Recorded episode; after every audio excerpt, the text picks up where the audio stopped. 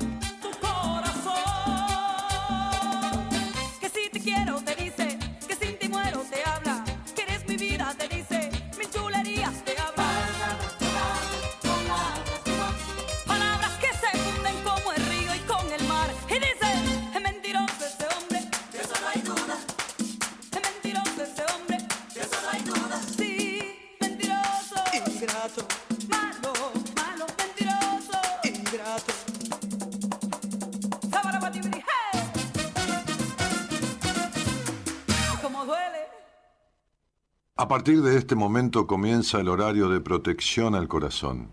La permanencia frente a la radio depende exclusivamente del cariño que cada uno se tenga.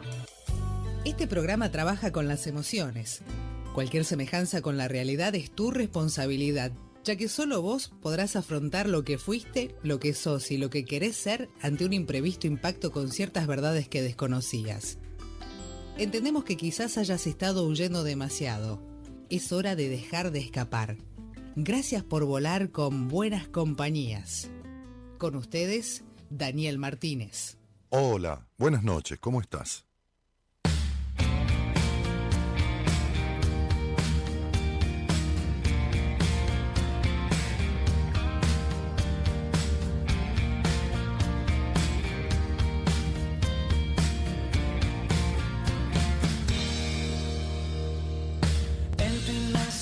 Soledad, hablas solo y ensayas tu mentirosa verdad.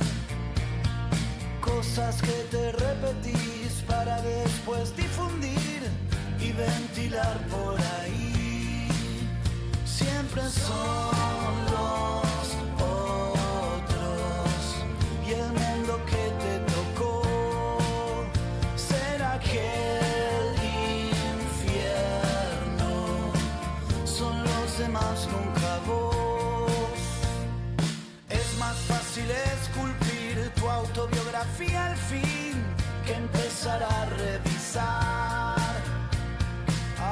aquello que hiciste mal, bucear en tu oscuridad, desmalezar tu jardín. Siempre son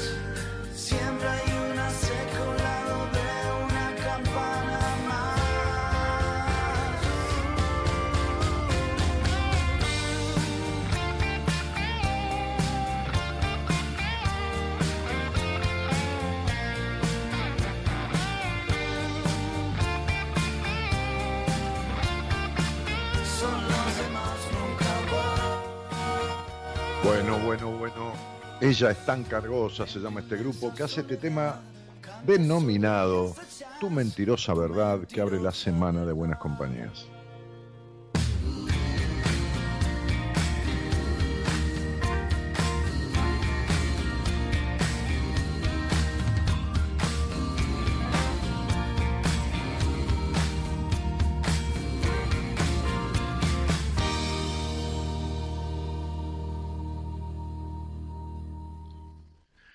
En tu inmensa soledad hablas solo, sola y ensayás tu mentirosa verdad.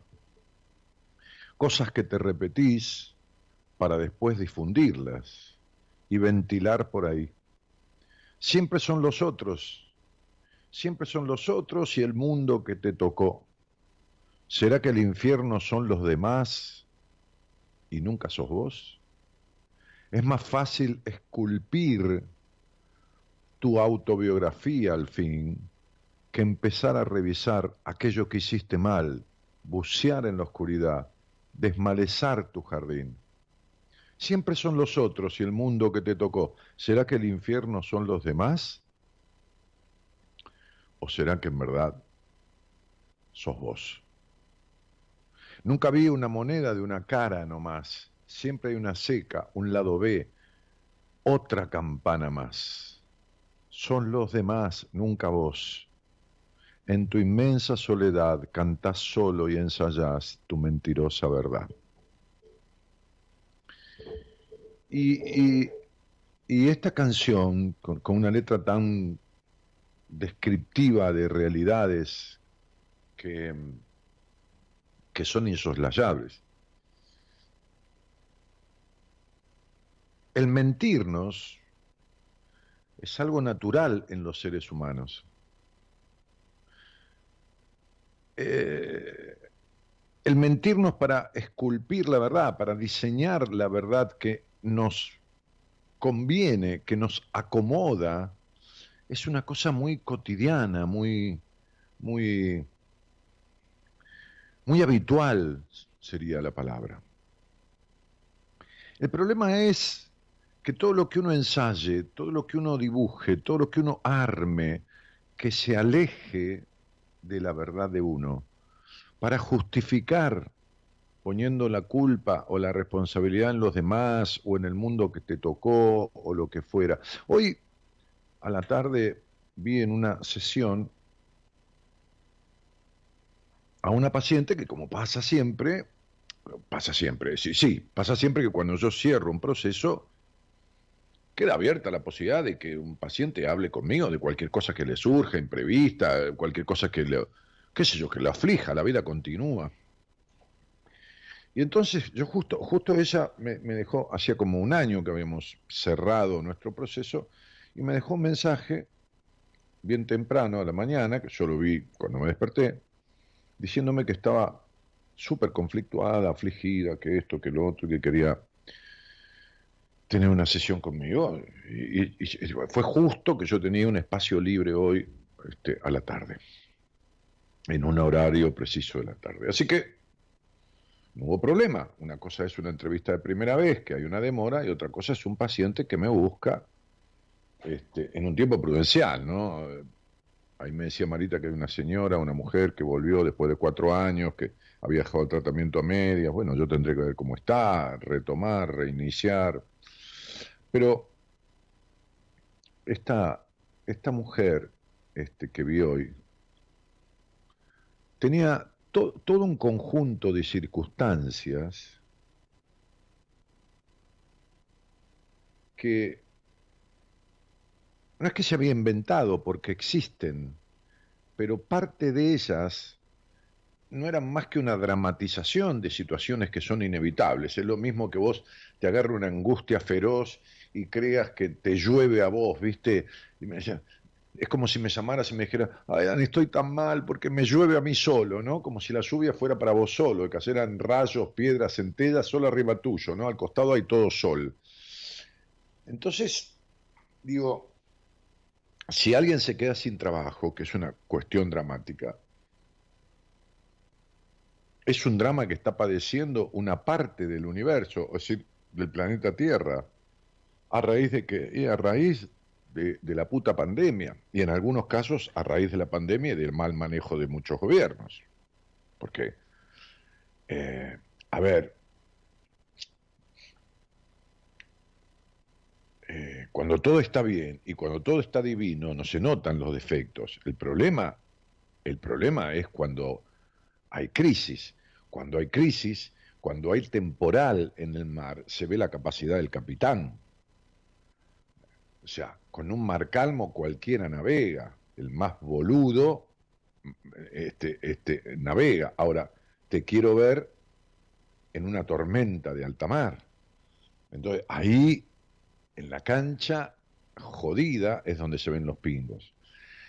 Pero en fin, hasta en los lugares de buenos capitanes, digo, ciudades, provincias, países, estados, ha habido una influencia notoria en una baja de la economía, es decir, los países que venían creciendo se, se estabilizaron, crecieron cero o crecieron muy poquitito o menos uno o menos una décima y se están recuperando un poco y otros decrecieron muchísimo porque ya venían en crisis y, una crisis ah, eh, pandémica mundial, bueno, los termina de joder. Entonces, que alguien se quede sin trabajo, por supuesto que es todo un conflicto, pero que sienta eso como un conflicto propio, como algo que le sucede. Entonces, digo,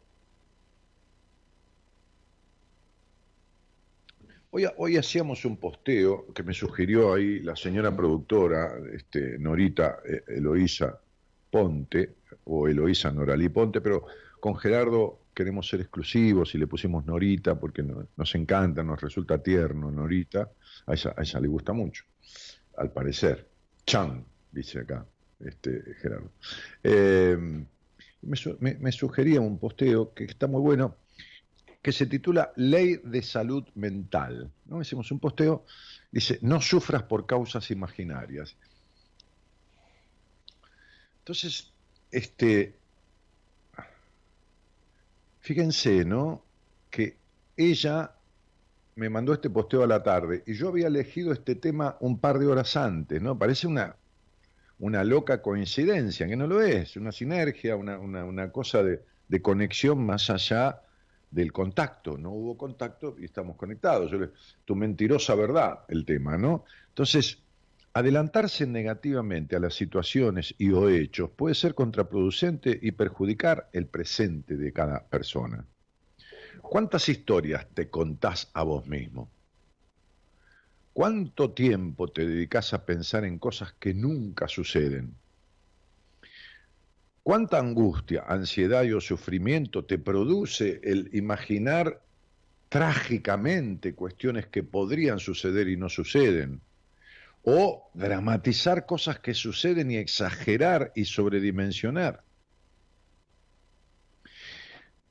¿Qué haces? ¿Disfrutás el presente o sufrís por antelación, no? ¿Disfrutás el presente o sufrís por antelación? ¿Cuánto sufrís por causas imaginarias? Nos encontramos para charlar de esto a medianoche en buenas compañías.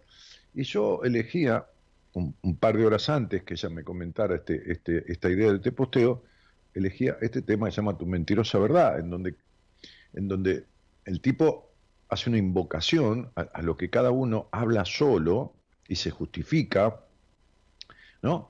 Y, siempre son los otros, las circunstancias, o sea, lo dramático, lo trágico y todo esto, porque la mente tiene la tendencia trágica, ¿no? Si uno va por una calle, por más segura que sea, y se corta la luz absolutamente y no hay nada, ni, ni, ni una vela, lo primero que piensa es, me puede pasar algo malo, me van a robar esto, lo otro, aunque el lugar fuera seguro, uno pierde la noción de, certeza que tenía sobre ese espacio y, el cerrarse la oscuridad sobre él, sobre ella, sobre la persona, este, le provoca un pensamiento trágico. Entonces, digo, qué, bueno, qué bueno estas preguntas para utilizar esta última, ¿no? ¿Qué le pasa al celoso? Sufre por causas imaginarias. digo celoso, celosa, ¿eh? no, no estoy haciendo diferencia de género. Este, tampoco me pongo en inclusivo, ¿eh? me tienen, me tienen este, no, voy a decir las pelotas llenas porque, pero toda esta cosa de lo inclusivo y que, porque entonces, Dios santo, yo no excluí nunca a nadie, por lo tanto no tengo que cambiar ninguna norma, ni forma, ni nada. Entonces digo, este, el punto es Sí, los únicos que excluyo es a los boludos porque no tienen arreglo. Esto ya viene de, de, miles de años atrás. Este, no, los excluyo, tienen derecho a vivir en este mundo, pero bueno, no los tengo en cuenta. Este, pero digo, boludos y boludas, por lo cual no hay una cuestión de género, ¿no? Este, busca un posteo, busca un posteo de, de, este queridísimo amigo, es mucho decir, de, este tipo que tuvimos encuentros amigables, era como una amistad, hemos hablado al aire en varias radios, hemos estado juntos un par de horas en el lobby de su, de su edificio, en el bar del edificio donde vivía, este trovador trotamundo se llama Facundo Cabral. Googlea Facundo Cabral hablando de los boludos. Este, porque, porque es algo que me encanta, este, lo, que, lo que Facundo grabó con respecto a eso. Pero yo decía, qué bueno que está este, esto de cuánto sufrís por causas imaginarias. Y yo decía, un celoso, una celosa, no digo los celos que forman parte del amor, el extrañar, el, eh, ¿no? El, el, desear, el celar, el celito, la cosa. No, no, no, estoy hablando de celos, estoy hablando del sufrimiento, del padecimiento. El celoso inventa, inventa, ve lo que nadie ve. Ve lo que nadie ve.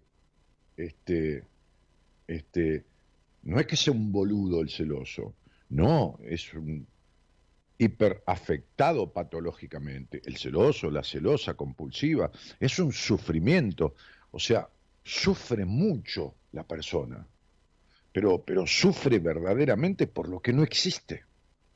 Sufre por lo que su mente imagina. Quizás sea uno de los mejores ejemplos. Bueno, el ataque de pánico ni les cuento, que los conozco, los he vivido, Dios y la Virgen, ¿no?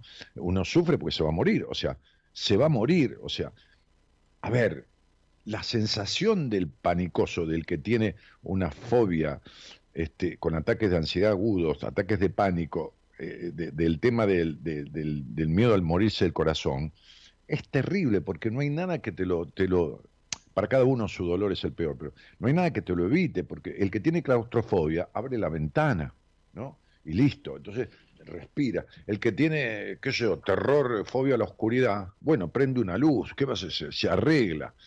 Ahora, el, el, que tiene miedo a morirse de un infarto, morirse del corazón, esa te la regalo. Cuando te vienen las palpitaciones, cuando te no, no, no, no, esa te la regalo. Pero bueno, es un sufrimiento terrible. ¿eh? Este, se necesitaba tanta agua para apagar tanto fuego, dijo uno de nuestros próceres. Este, y, yo digo, se necesitaba tanto sufrimiento y tanto dolor mental para, para hacer una transformación, ¿no? Porque eso es lo que preanuncia.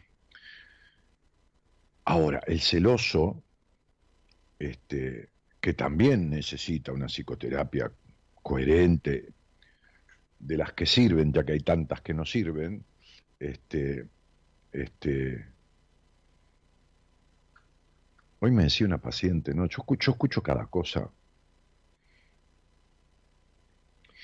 Y lo peor del caso, que son cosas ciertas, porque evidentemente uno tiene el oído entrenado, es decir, a uno se le puede escapar a alguien que esté delirando, pero es muy difícil, ¿viste?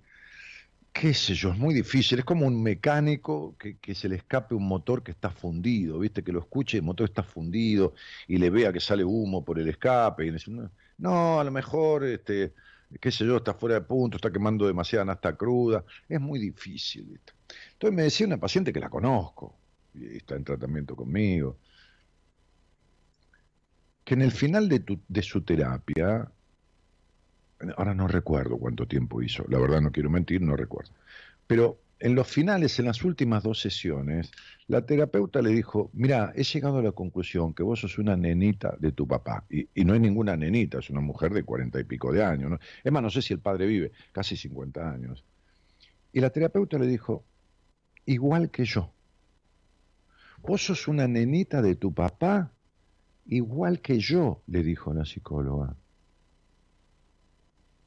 y le dio el alta. Es una cosa maravillosa.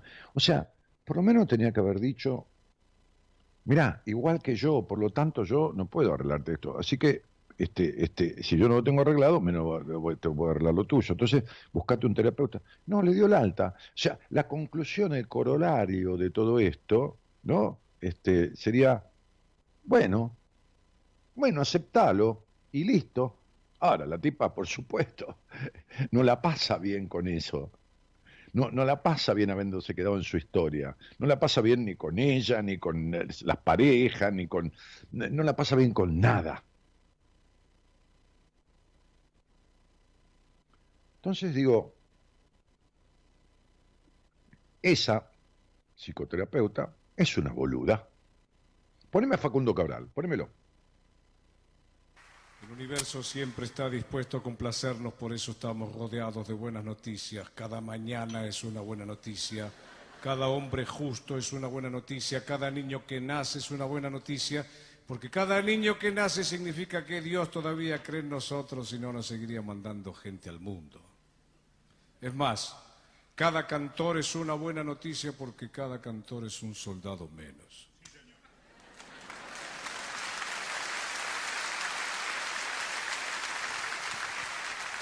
Mi abuela decía, habría que acabar con los uniformes que le dan autoridad a cualquiera. ¿Qué es un general desnudo?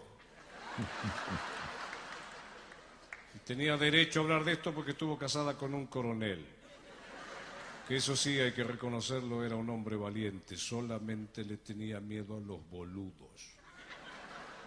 Un día le pregunté por qué y me dijo, porque son muchos. No hay forma de cubrir semejante frente.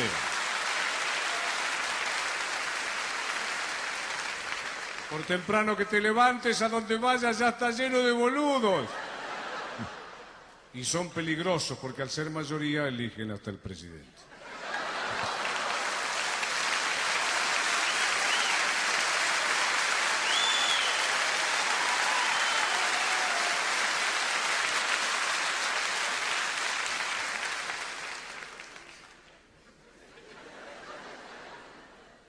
Y los hay de toda categoría. Por ejemplo, el boludo informático que es un boludo computado.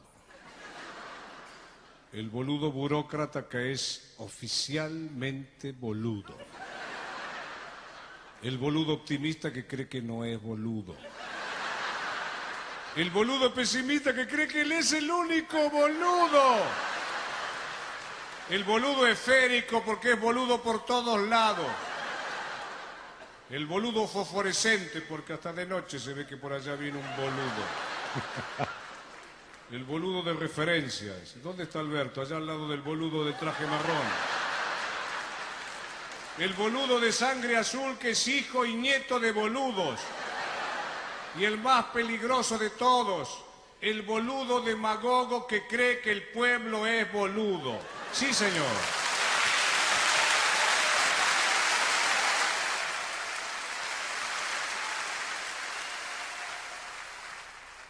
Querido amigo, que estés bien donde estés. Este, digo, ¿cuánto se sufre anticipadamente por lo que no existe? ¿No? ¿Cuánto, cuánto se sufre por causas imaginarias? ¿Cuánto se sufre por creer que uno es un boludo? ¿No? Este, qué boludo que soy. ¿Cuánto nos flagelamos cuando nos equivocamos? ¿Cuánto sufrimos por lo que es humano, habitual? ¿Cuánto sufrimos por estar en una relación que no tiene, como yo le decía a una paciente hoy, de 10 cosas que vos querrías de un hombre, dentro de lo lógico, tampoco nada principesco, este tipo 8 no las tiene. 8 de las 10 que querrías de un hombre no las tiene. Que sí que no aprobó. Ni, siquiera aprobó diciembre para llevársela a marzo. Es decir, se la tiene que llevar a diciembre el año que viene. Porque tiene un 2 y vos te quedás con él. No importa, no es cosa de mujer, es cosa de hombre también.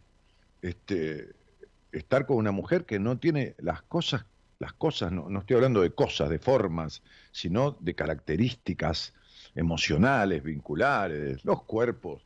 Cada uno le gusta lo que le gusta y nadie es quien para meterse en el gusto de los demás. Pero digo, cuánto sufrimiento, ¿no?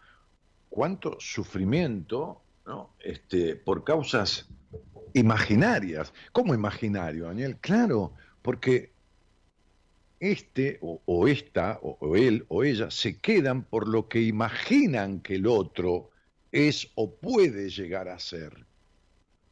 Entonces, están con alguien por la idea que tienen de ese alguien, no por ese alguien de verdad. Y está bien, uno puede proyectarse con el otro a un camino, a transitar un sendero de un tiempo, pero no años. No años. Una persona no es una planta. La planta cumple el ciclo de la naturaleza.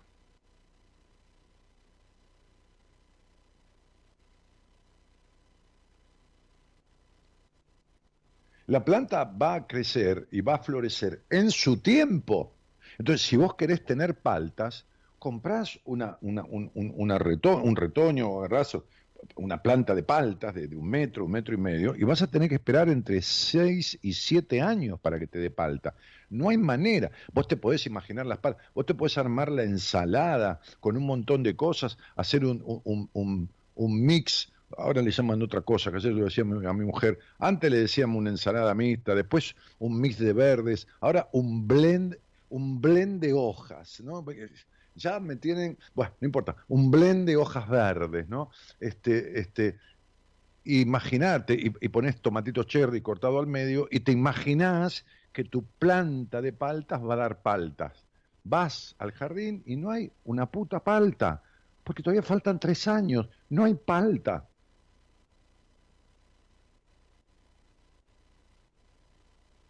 Entonces, las personas, si vos, si vos sembrás, qué sé yo, alegrías del hogar, bueno, pasar la temporada y van a florecer y van a durar si le das la media sombra, lo que precisa, la alegría del hogar, que es una planta, una flor.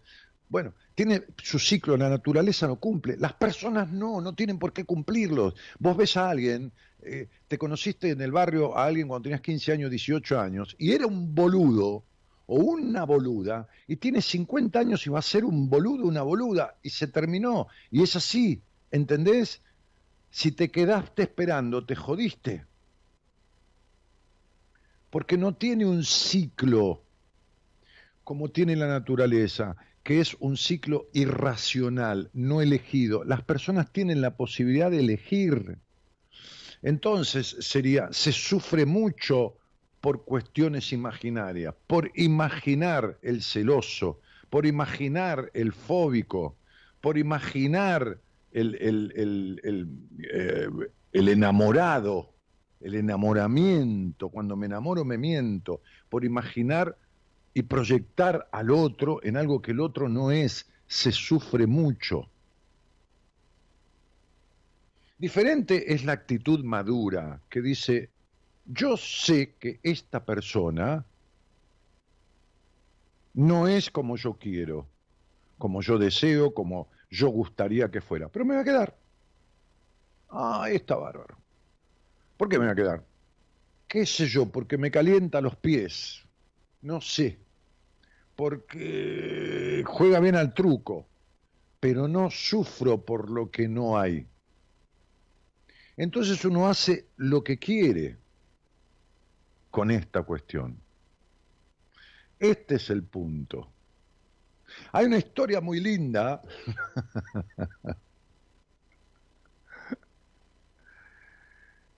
en Oriente se dice, hay una frase que dice que quien planta tamarindo no cosecha tamarindos, porque el tamarindo es una planta que puede tardar decenas de años en dar fruto. Tamarindo. Dícese de una vez que en un gran jardín de un monje anciano el monje, se acercó un discípulo. No era el área donde los discípulos circundaban, porque era un jardín que pertenecía a un lugar donde el monje tenía un, pequeño hábitat. Y ese jardín era su lugar de, paz, su lugar de, contacto con la tierra, su lugar. Entonces, el discípulo se acercó entró en el jardín sin mediar permiso del monje, porque era un lugar privado del maestro, y lo vio plantando tamarindos. Y le dijo, maestro, ¿por qué plantas tamarindos? El maestro lo miró y le dijo, ¿a qué viene esa pregunta? Es que hay un viejo proverbio oriental que dice que quien planta tamarindos no cosechará tamarindos, y tú eres un anciano y jamás vas a cosechar los tamarindos. Cuenta la historia que el monje puso una mano amorosamente sobre el hombro del discípulo y le dijo, este jardín es mío, querido muchacho, y yo planto lo que se me cantan las pelotas. El monje no esperaba tamarindos, solo quería plantarlos. Buenas noches a todos y gracias por estar.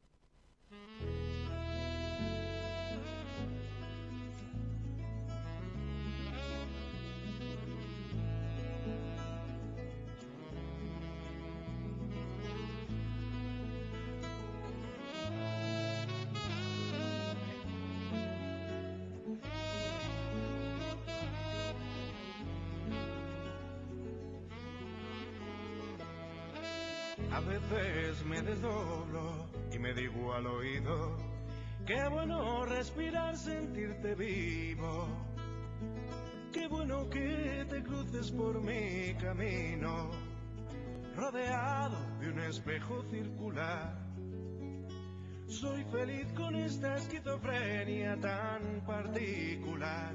Qué grato es encontrarme, vaya donde vaya. Por más que me cuento mis chistes, siempre me hacen gracia. Si me voy, si me duermo, la vida se apaga. Que podrás saber que siempre me seré fiel. Qué suerte desde un principio, caerme tan bien. Y voy y me levanto cada mañana, feliz y seguro me hago el desayuno, me lo sirvo en la cama, ya ya voy, menudo soy, me dedico un arrechucho, sexo seguro, sin riesgo, sin contemplaciones, dudo que nada me satisfaga mejor que un servidor. Menudo soy para el amor y qué le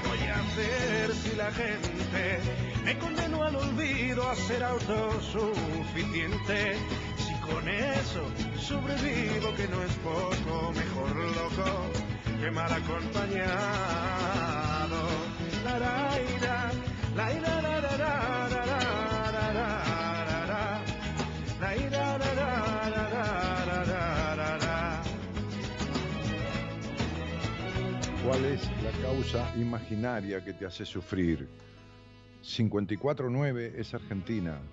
11 31 03 6171. Ahí está en pantalla, debajo de la transmisión de Facebook, el número para que llames, o mejor dicho, mandes un WhatsApp a la producción, no llames, ¿eh? porque no puede atenderte, porque si te atienden no entran los otros mensajes.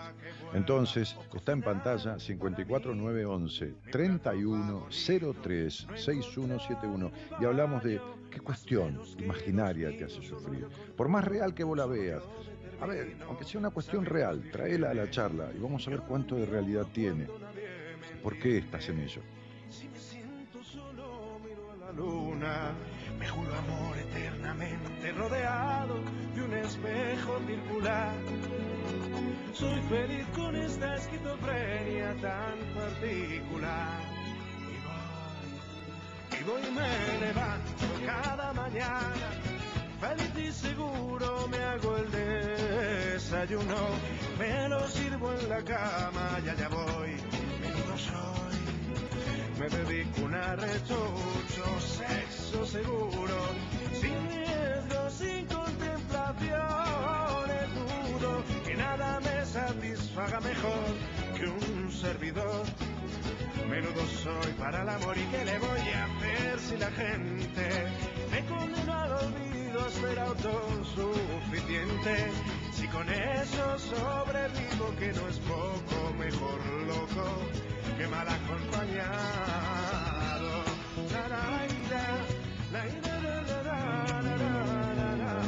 La. Les mostraba un tilo, ¿eh? Ahí toda la vereda. Tilos que eran muy bajitos, medían apenas dos metros, dos metros y medio, cuando mucho. Apenas un poco más alto que yo cuando yo llegué acá. Hoy miden cerca de 11 metros, 12, después de, de 10 años. Este, bueno, nada, dice Dem, Dem Moyano, dice, un genio Facundo Cabral, con mi esposo y mis hijas escuchamos los vivos que hiciste al aire con él. Este, sí, algunas charlas muy interesantes con Facundo. Este, y hoy lo que pusiste más vigente que nunca. Es un personaje ese Facundo Cabral. Este, tengo tantas anécdotas de él que, Dani, hace mucho no te escuchaba y es increíble el mensaje que tenía que escuchar hoy. Mil gracias por existir y sembrar tu sabiduría, que es un poco de conocimiento, no, es tanta cosa, al menos me parece a mí. Este, este, para los que decidimos estar aquí desde Chaco, un abrazo enorme, dice Mariela Medina. Bueno, Mariela, bienvenida. Me alegro que hayas llegado en el momento justo este, para, para el mensaje que, que precisabas, ¿no? Este, qué buen tema musical, dice Nona Sonia Marquesi. Qué linda esa ventana de fondo, Dani. Sí, en realidad la tengo a mi izquierda, ¿no? Es decir, el departamento, esta es la, cocina y, tiene este, la vereda de esos árboles. Allá hay otro, a poquita distancia, a tres metros, que, está justo frente al balcón del living. Este, Eh, bueno, nada. Eh, Gloria que saluda desde mi, mi pueblo natal, Ramos Mejía, este, y David que dice que tengas un excelente programa, gracias querido. Laura dice, hola Dani a todos los oyentes, este, y, y- y- y- buenas noches, dice Nancy Riera, bueno, saludan, Mafe Jiménez, este, Estrella, este, tan grosso y tan lindo con ese reloj amarillo. Qué linda, ella me mira el reloj. Pero tiene la remera un toque de amarillo, ¿viste? Estrella. ¿Eh? Por eso me puse ese, ese reloj combinando así un poquito. Para darle, porque la remera tiene un poquitito de amarillo nada más. ¿Ves? Tiene apenas. Este, este, me, vestí así hoy, ¿eh? no para el programa, no, no. Me vestí así hoy con unas bermudas de hilo que traje de, Brasil y unas, este, unas, ¿cómo se llama? Las crocs, esas, esas crocs, así se dice, esas que son como de goma. Eh, este, me fui al consultorio así. Bueno, no, primero tuve que ir al banco a hacer un trámite este, y después me fui al, consultorio. Eh, la canción se llamaba eh, de Canción del Amor Propio, de Ismael Serrano, ¿no? Estás muy yellow, Dani dice, nah, es apenas un toquecito. Bueno, hola, buenas, Dani, el otro día fui a cenar a Palermo y en la carta había un- un plato que se llamaba Bracitos Gourmet, que no es ni más ni menos que la parte más gordita del ala de pollo. ¿Cómo la disfraza? Ah, sí, bueno. Ah, no, hoy le ponen cada nombre a las cosas que ni te cuento. Este, había un, había un restaurante que yo supe ir, este, que era un restaurante, bueno, no, no me sale la- la- afrodisíaco, ¿no? Este, ahora no me acuerdo el nombre, estaba en la calle Paraguay primero, eh, cerca ahí de, de Scalabrini Ortiz, y después vino para Palermo Hollywood, o Palermo Soho, qué sé yo que Palermo tiene cua- 40 nombres, Palermo ahora, antes era Palermo. Eh, ¿Cómo se llamaba esto? Bueno, tenés que ver la carta y los platos, ¿no? Tres lenguas ardientes se entrelazan. Este, bueno, los platos eran una cosa. este, y después lo pusieron todo en rojo, sillones rojos y todo eso. Cuando lo trajeron a Palermo ya lo hicieron súper así, ¿no? Buah, hola, buenas noches. Hola, ¿Qué tal? ¿Cómo te va? bien a vos. Bien. Bien. Estoy vivo, que no es poco. Comí lo que quería, que tampoco es poco. Poder comer, poder caminar, poder ver, poder leer, poder hablar. Este, ¿qué te parece? No son poca cosa. No, claro. Claro. Este, hablando de Facundo Cabral, hay una historia de él que está muy linda, pero bueno, no importa. Eh, ¿de, de dónde sos? Ahora lo voy a buscar. Yo soy de Rosario y vivo en Brasil hace 11 años. Ah, mira, ¿en qué parte do Brasil? En Pipa. Ah, allá arriba, en Pipa, sí, al nordeste. Este, y, Sí. ¿y con quién vivís ahí, Guille? ¿Con quién vivo? Sí, claro. ¿Con, con quién? ¿Sola, contigo? ¿Eh?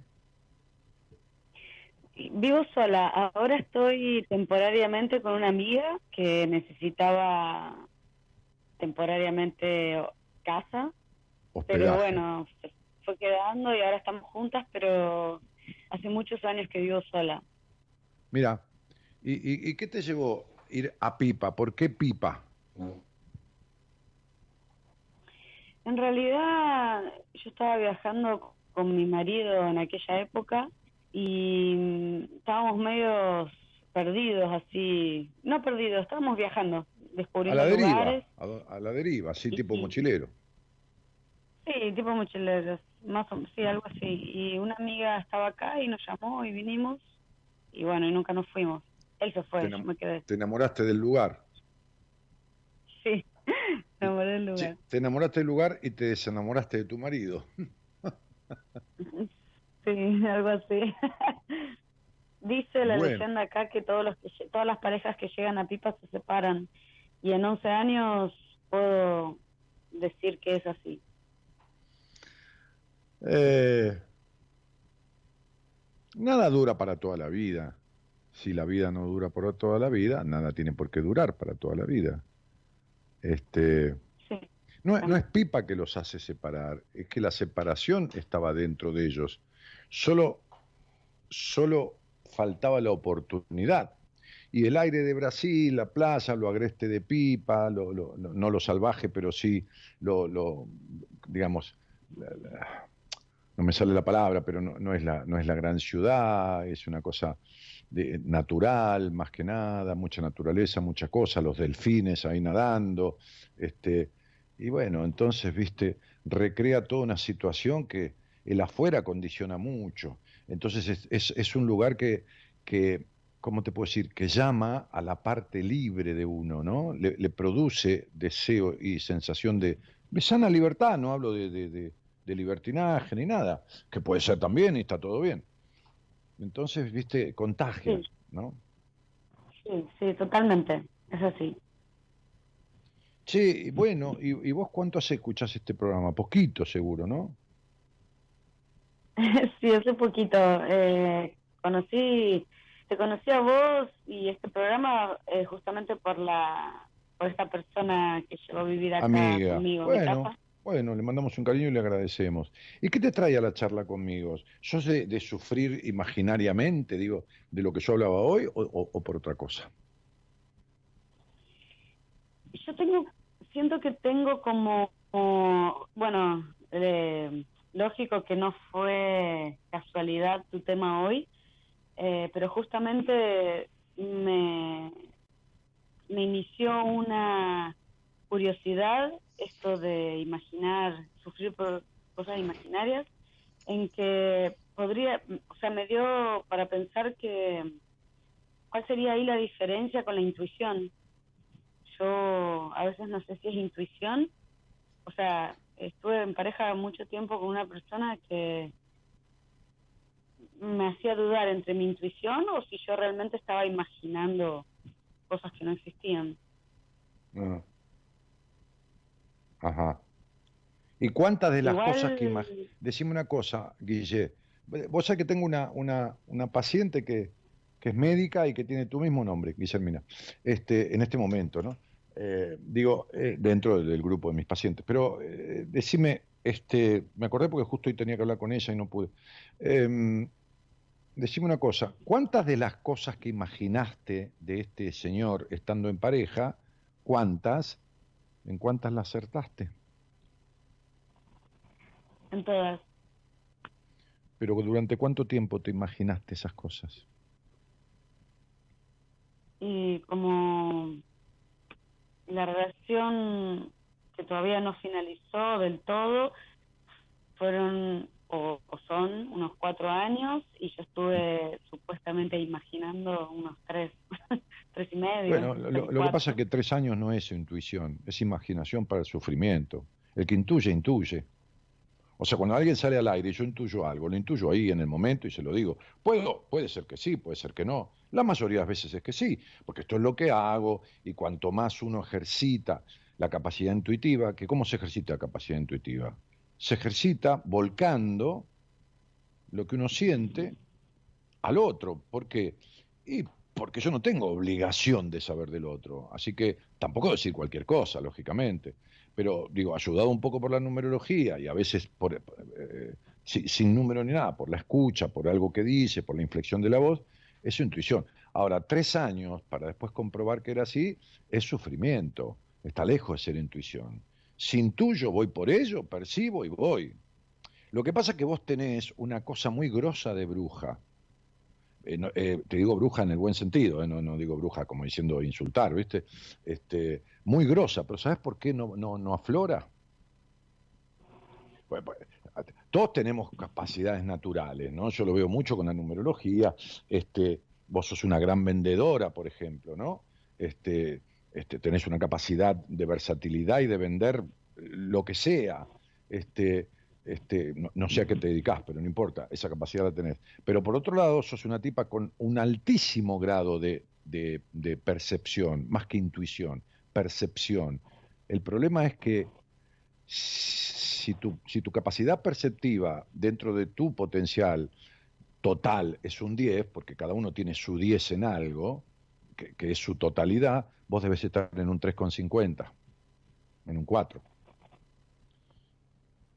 ¿Por qué? Porque no hay manera de que la intuición o la percepción aflore plenamente cuando hay, ah, cuando hay resentimientos con el pasado.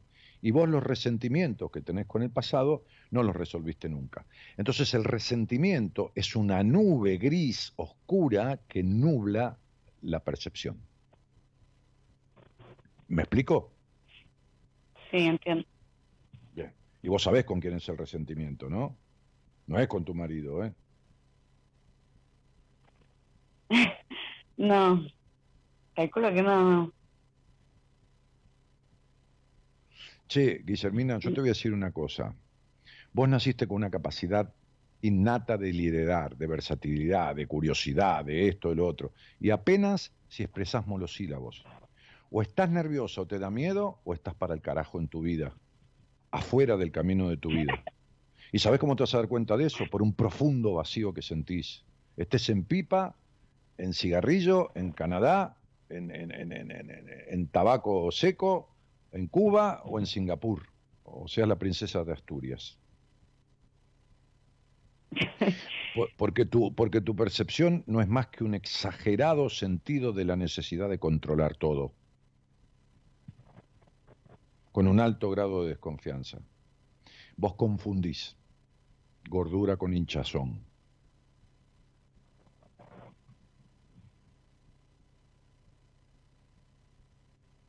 Puede ser. sí, Eh, ¿Cuántos años tenés? 39. Bueno, parece que tuvieras 15. Puede ser. ¿En serio? Puede ser. Pero- Estamos hablando de resentimiento. Estamos hablando de una mina que no tiene ni potencial de dialogar. Estamos hablando de una mina con baja confianza en sí misma, con necesidad de aprobación, que no sabe ni quién es ni lo que quiere. Hablando- Estamos hablando de una mina que tiene un vacío existencial y un profundo resentimiento con el padre, en un hogar tenso, exigido, de quilombo, de esto y de lo otro. Y me parece que no arreglaste nada de eso. Entonces, si querés hablar conmigo, hablamos. Si querés reírte y decir dos palabras, no hablamos más. Vale. Ok, entonces yo sé de Gracias, vos lo que nadie sabe. Yo sé de vos todo lo que nadie sabe. Y lo que vos sos es cerrada como tapa de submarino y tenés terror a que te descubran. Pero eso es exactamente como sos. Hasta en la intimidad sé cómo sos. Hasta en la sexualidad sé cómo sos. Entonces decime clarito qué problema tenés y si querés saber de dónde viene. Y si no, no hablamos, flaca.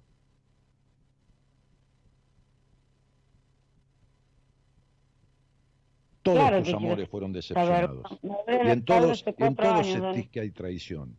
Pero la traidora en las relaciones sos vos. Traidora a mí misma. Por supuesto.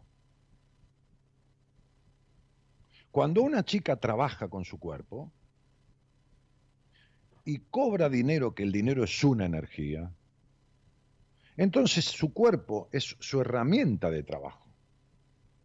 Y tiene todo el derecho del mundo, porque así lo requiere. Si vos vendés este, zapatos y viene un tipo a comprar zapatos o una mina, vos ponés la mejor cara, la mejor sonrisa. Por ahí el tipo no te cae bien, pero pones la mejor sonrisa porque tu objetivo es venderle los zapatos. No es que sea falsa, es que estás haciendo de vendedora de zapatos. La prostituta, con todo cariño y respeto dicho, hace de prostituta. Porque su idea es satisfacer al cliente y recibir un dinero a cambio. El problema es la que miente orgasmos y se disfraza de sexual y de sexual no tiene nada de lo que está diciendo. ¿Entendés a dónde voy, no? Sí. Buah.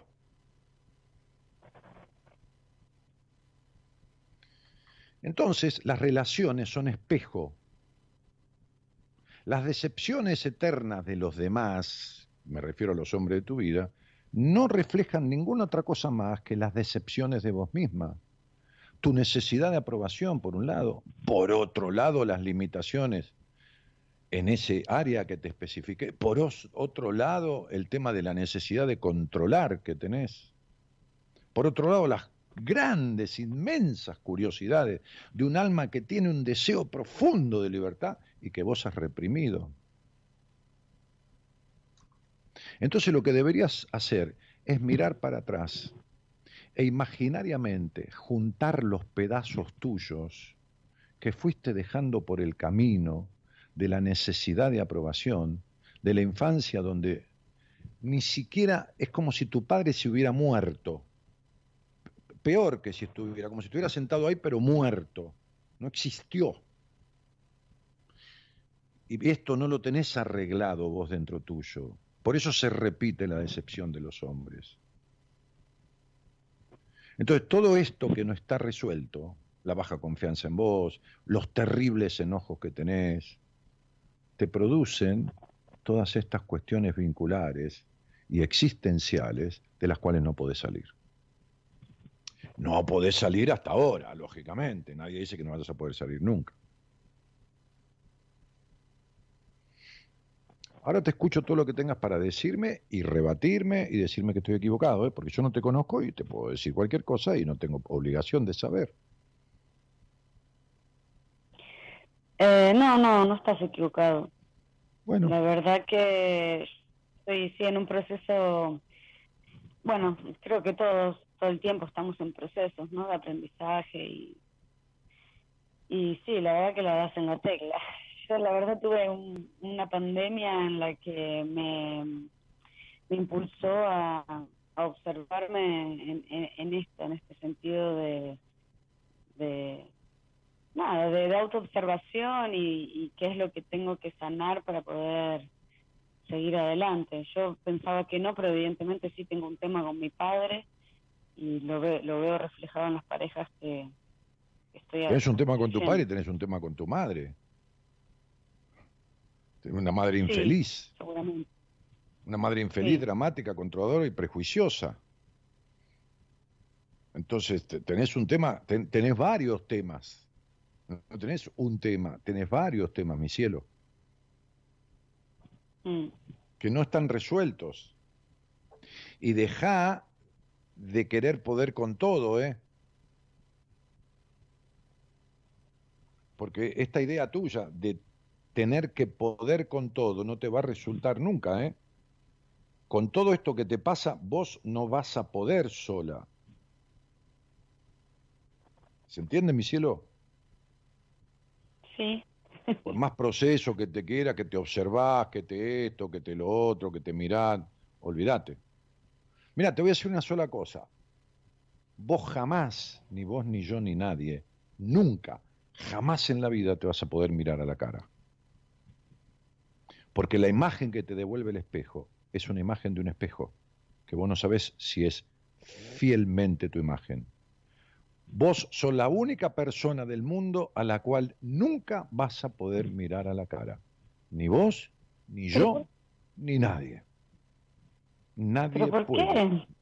Porque nadie puede mirarse a la cara.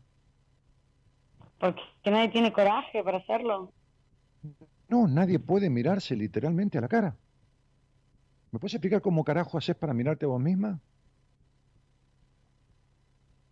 Que no sea un espejo. Pero el espejo es el espejo.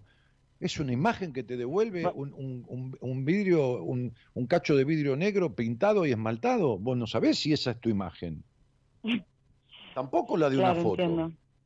Vos te puedes sacar Sí. una foto con 30 cámaras diferentes y las 30 cámaras diferentes te dan 30 imágenes diferentes. Nunca te vas a poder mirar la cara, ¿se entiende? Yo no te estoy hablando por vergüenza. Lo que te estoy diciendo es que nunca te vas a poder mirar a vos misma con la objetividad necesaria para resolver tus conflictos. Primero que no sabes cómo. Por más programa de radio que escuches, por más libro de autoayuda que leas. De la misma manera, no podés mirarte a vos misma con objetividad para resolver tus conflictos, como nadie puede mirarse a sí mismo en el mundo a su cara. A no ser que agarre una gilet, se corte toda la faz de la cara, la piel, la ponga delante y la vea. ¿Qué yo? entonces, No, no, no nos queda claro. Te estoy diciendo que lo que te vos tenés y te pasa no lo vas a arreglar sola nunca. Necesitas de un proceso con alguien, ya que hablaste de proceso. Vos Sí, tenés resentimiento con tu padre, igual. identificación con una madre dramática y infeliz, tenés necesidad de aprobación, por el otro lado, un sentimiento de la necesidad de controlar, decepciones en los afectos, inconsistencia en el saber quién sos, baja confianza en vos, todo este mezclum, todo este mix, todo este blend, como se dice ahora, vos, sola, mi cielo, no lo podés solucionar. Desde que empezó no la pandemia, no es así. Desde que empezó el año 2021, tu cabeza está mucho más acelerada que el año pasado cuando había pandemia. Estás replanteándote hasta la manera de masticar un chicle y tenés la cabeza hiperacelerada con respecto al año pasado. Y no me vas a decir que me equivoco porque es tal cual. Sí, pero me siento mucho mejor igual. ¿Eh? Sí, pero me siento mucho mejor, más un poco más estable que el año pasado. Sí, sí, está bien. Me alegro. No estoy sola igual, estoy haciendo terapia y terapia, digamos, Y, me parece bárbaro, por eso te estoy diciendo, yo- pero yo no, a ver, mi vida, si vos sos tan desconfiada que querés saber si yo sé o adivino o no adivino, yo no adivino nada, te estoy explicando cosas tuyas y te dije que no lo vas a arreglar sola, si estás en terapia es mejor, no, eh, yo, yo no estoy adivinando, te estoy diciendo que no lo vas a arreglar sola, por lo tanto, si estás en terapia, me parece bárbaro y seguí, no dejes para nada, porque eso es lo que no te está ayudando y haciendo bien. Sí, la verdad que sí, me está ayudando mucho. Sí, por supuesto, por supuesto. Entonces, es eso. Entonces, digo, eh, me parece bárbaro. Atendé a ese resentimiento con tu padre, atendé a esa identificación con tu madre, a la culpa por el disfrute, a la culpa en la intimidad, en la sexualidad.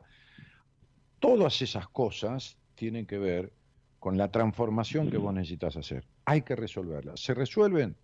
Sí, maravillosamente, sin ningún problema y con toda certeza. Entonces sentate a resolverla. Así lo que te espera de vida es totalmente diferente a lo que has vivido.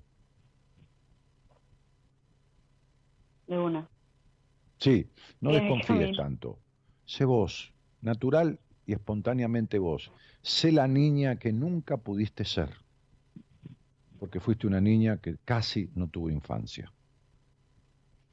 Entonces permitite la espontaneidad, la naturalidad, la frescura y que al otro, si le va, le va y si no le va, que se joda. De una, loco. Te mando un beso.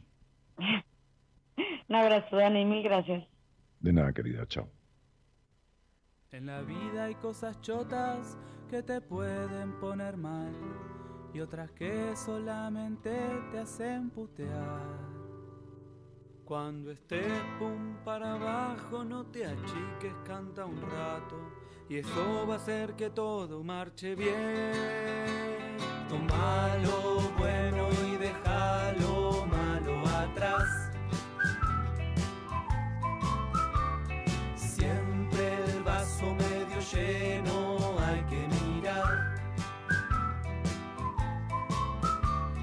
estás como Elliot Smith, no te dejes afligir.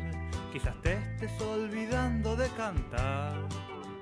Y si estás muy deprimido, no seas nabo, sé tu amigo. Junta los labios y empieza a silbar. Toma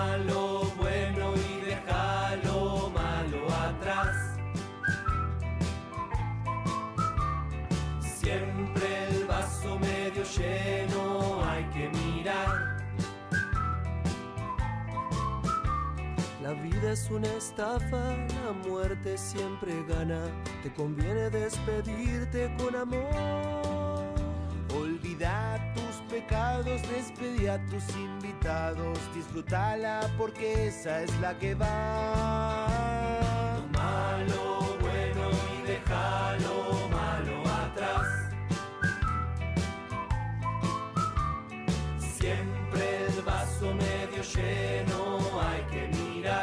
Parece un tema de piñón fijo, ¿viste? Chuchuá, chuchuá, chuchuá. La muerte es el remate de este show. Pensalo como un chiste y lo vas a entender. Es gracioso que dejemos de existir.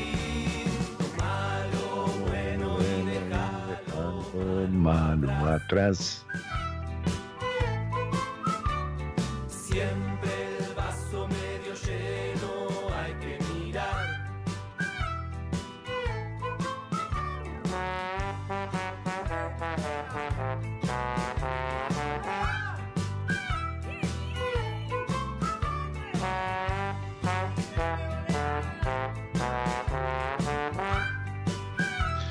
Bueno, y Blanca Chay le dice, hola, buenas noches, Dani, qué lindo volverte a ver y escucharte. Saludo de La Rioja, me quedé con muchas ganas de que vinieras por aquí. Abrazos. Yo fui por ahí, Blanca, estuve, estuve en la Feria del Libro, estuve dando una charla, que había como 700, 800 personas. Y después tendrías que haber venido vos a Buenos Aires, donde hago seminario de tres días eh, con todo mi equipo y, vivimos tres días juntos con un grupo de gente, no ahora porque estamos en pandemia, pero, pero sí durante seis años. Así que no me esperes en La Rioja porque va a ser difícil, pero sí venir a, a- Buenos Aires cuando se pueda. Eh, mm, Repiñón, dice Amira de la Vega. Claro. Eh, Mi- Miguel Pandiani dice genio. Y. ¿Qué más? Eh, bueno, eh, que se lo haga escuchar a su profesional, dice Estela. No, porque si está bien en terapia, está mejor, va bien. De ahí las máscaras, de ahí las máscaras que reflejan, dice Sofía Natali. Sofía Natali. No sé a qué te referís, Sofía, perdóname. Las máscaras que reflejan. eh, eh, mm, mm, mm. Anda, anda susceptible, tío Face, se ofende de cualquier cosa. Ah, parece que Facebook le está borrando algunos comentarios, algunos. Este, bueno, buenas noches. ¿Quién está por ahí? Hola, Hola, hola. ¿cómo te va? ¿Cómo andamos, Daniel? Soy Sabrina Augusto. ¿Cómo estás, Sabri? Bien, muy bien. ¿Vos? Bien, mi vida. Bien. Este, qué sé yo, viviendo y aprendiendo. Y, y no todo el tiempo tampoco, boludeando también, ¿eh? no soy ningún obsesivo del aprendizaje. Pero bueno, viviendo y aprendiendo, en el sentido de, de sintiendo, ¿viste? A mí me pasa que, que soy como un chico, ¿no? Tengo una cosa de aniñada, o de niño más que aniñada, porque me asombro de cosas que me pasaron 30 veces y me sigo asombrando, ¿viste? Que, que los chicos no pueden colmar su capacidad de asombro, este, y me, me encanta eso. Bueno, nada, este, ¿y vos dónde vivís? Yo soy de Posadas Misiones. Ah, hoy hablé con una misionera. Este, y, y- y- y desde cuándo nos conocemos? La verdad, empecé a escucharte la semana pasada porque me recomendaron el programa. Está bien, Y ¿para qué vamos a andar mintiendo? todas las noches y necesi- sentí la necesidad de hablar con vos, por eso te llamé ahora. Bueno, muchísimas gracias. Además, aquí nadie tiene derecho de prelación y prioridad, ¿no? Hay gente que escucha hace dos días y tiene el mismo derecho que el que escucha hace 20 años. ¿Qué sé yo? No, no, no, no, no, no, no hay derechos por antigüedad.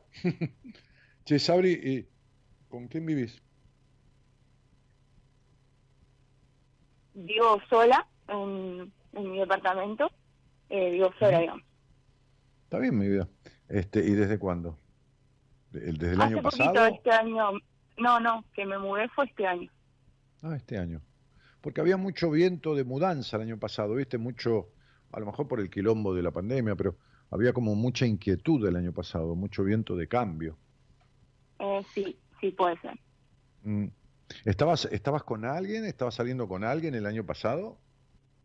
No, no, no. No. No, no, te lo pregunto, ¿eh? No es, no es un... No es una adivinación, digamos, no, no, yo no soy adivino tampoco, pero te quiero decir que no, no es que estaba adivinando, estaba preguntando. Che, ¿y, y a qué te dedicas, Sabri? Yo soy veterinaria. Ah, mira, tengo una paciente veterinaria.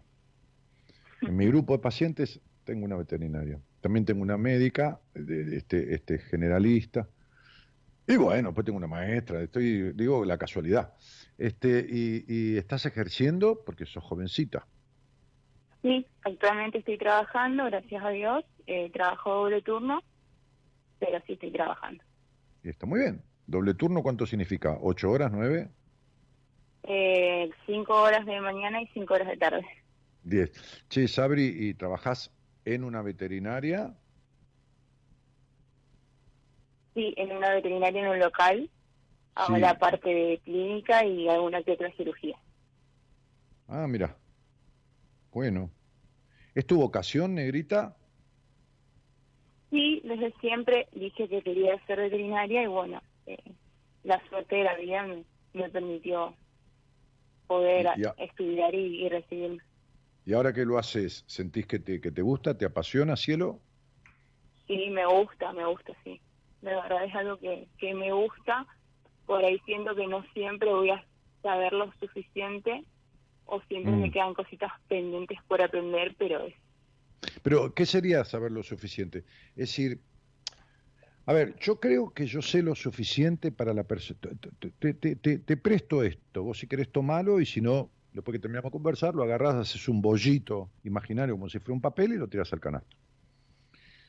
A veces mis amigos, que, a veces de, insomnio escuchan el programa porque hablan conmigo, comemos juntos, bueno, ahora no, no como antes, pero ya están podridos de escucharme, este, a veces me dicen, flaco, ¿no te da miedo este, este, de, de- de cuando hablas con alguien que le decís cosas tan fuertes o que esto, que el otro? Le digo, no, porque yo, mi teoría, que siempre me ha dado mucho resultado, es que si, si yo me encuentro con alguien en la vida, digo, y ese alguien requiere de mí, eh, aunque sea para una consulta, para una pregunta, para lo que fuera, primero está preparado para escuchar lo que yo tengo para decirle. Y segundo, seguramente yo sé lo que le hace falta saber o lo que le hace falta Claro. descubrir.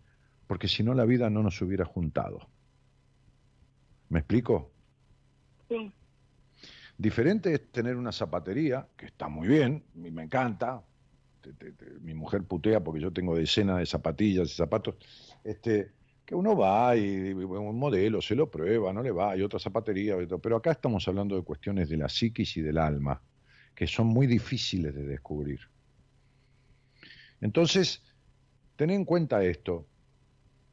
Una cosa es que quieras saber todo, cosa que es imposible. Nadie nunca en la vida, en ningún rubro, supo todo de eso. El que lo dice está loco. Y segundo, que diferente cuestión es saber lo suficiente. Toma esta premisa. Cuando algo lleva a vos, algo o alguien, un animalito, es porque vos sabés lo necesario para ese momento de ese animal. Aunque sea que es muy importante, cielito, sabés que no sabés. Y saber que no saber, saber que no sabés, es saber lo suficiente.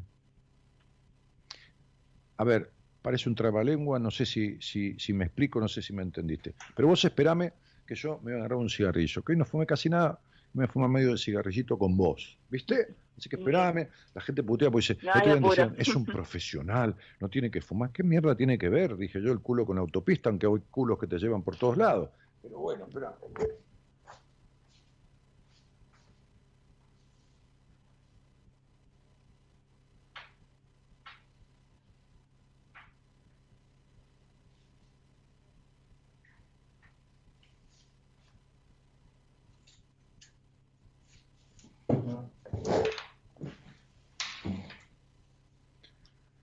Entonces es muy importante saber lo que uno sabe cuando- y, y saber lo que uno no sabe. Es tanto más importante que saber lo que sabe.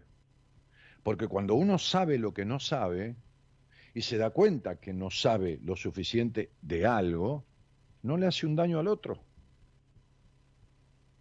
Se complementa Bien. con un colega, lo deriva. ¿Me explico? sí, Entonces, saber lo suficiente no es saber todo lo que hace falta para cada persona o cada animal, que es un ser vivo que llega a vos. Saber lo suficiente forma parte de lo que conoces y del saber lo que no sabes.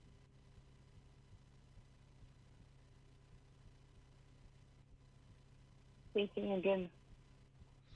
Cuando Freud estaba en, en- en- en los finales de su vida, Es que fue un tipo bastante omnipotente y, y- y por ahí fundamentalista en ciertos aspectos. Bueno, también fue el originante de una corriente psicoterapéutica. Bueno, pero dijo, al final dijo, no sé si mi método cura la neurosis, pero por lo menos establece bases que pueden ser mejoradas. Así que fíjate. Y, y- y- y le guste a quien le guste y no le gusta a quien no le guste, era Freud, no era Sabrina Pipipi o Daniel Jorge Martínez, ¿viste?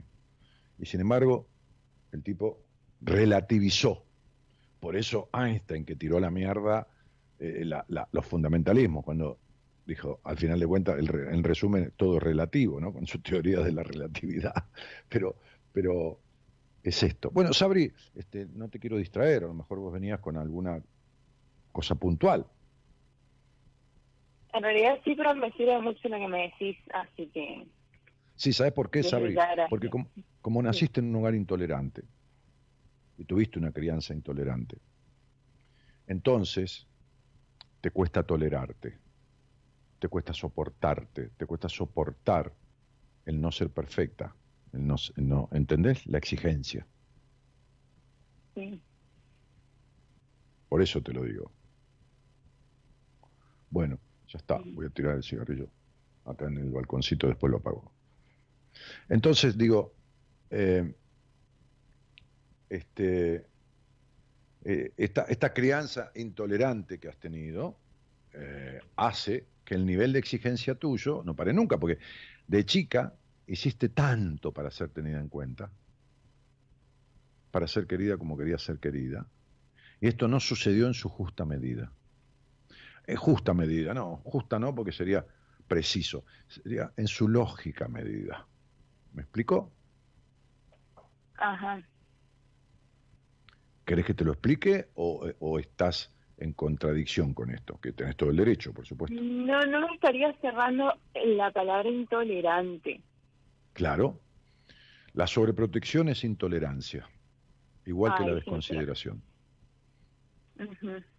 Cuando yo te sobreprotejo, no tolero lo que sos. Te doy todo a cambio de que des todo lo que yo preciso que des y seas quien yo quiero que seas. Entonces el, sobre- el sobreprotegido no es escuchado. ¿Ese es tu caso? Sí, no sé si tan extremo, pero sí, sí, sí, sí, fui bastante sobreprotegida. Yo no digo extremo, no sé, no sé cuánto, no lo voy a dimensionar. Lo suficiente para que sea intolerancia. Lo suficiente porque me marca, tu, tu- tu lectura numerológica, me marca un karma de la intolerancia. ¿Y sabes, sabes cómo se refleja en la vida cotidiana? Que te suceden cosas insólitas. Cuando crees que tenés todo sabido o todo esto, todo lo otro, la vida te desafía y te intolera, te produce situaciones insólitas que se te van de las manos. Contrariamente a lo predispuesto, contrariamente a lo estimado. ¿Me explico? Sí, creo que sí. Mm.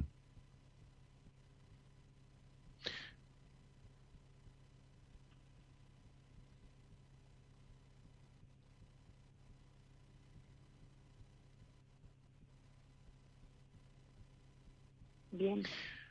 Arriba, en la columna vertebral, hay una parte que se llaman, las primeras vértebras, se llaman vértebras, ¿cómo se llaman? Doctora. ¿Cervicales?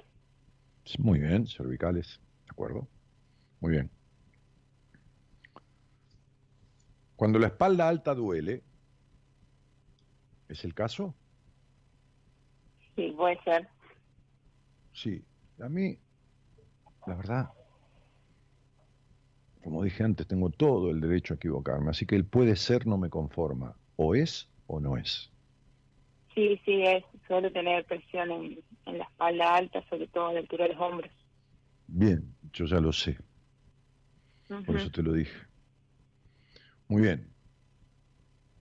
Eso significa dos cosas. Primero, cierta rigidez con falta de amplitud de visión en la vida. ¿No? O sea, haciendo un ejercicio eh, este, este, de movimiento, sería como si vos quisieras llevar el mentón al hombro derecho y después llevar el mentón al hombro izquierdo. No, no, no, no estoy refiriéndome justamente al movimiento, sino a que la mirada no es amplia. No hay amplitud de mirada. Pero es más, hay una mirada tuya, una parte de tu mirada que no puede salir del pasado.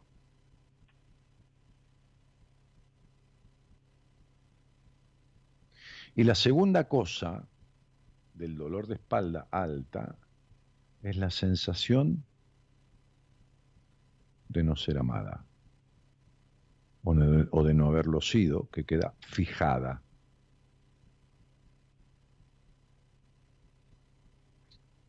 Bien. Ok. Bien que tenés gran No, no, parte no, de tu bien. Tenés gran parte de tu mirada retrospectiva hacia el pasado.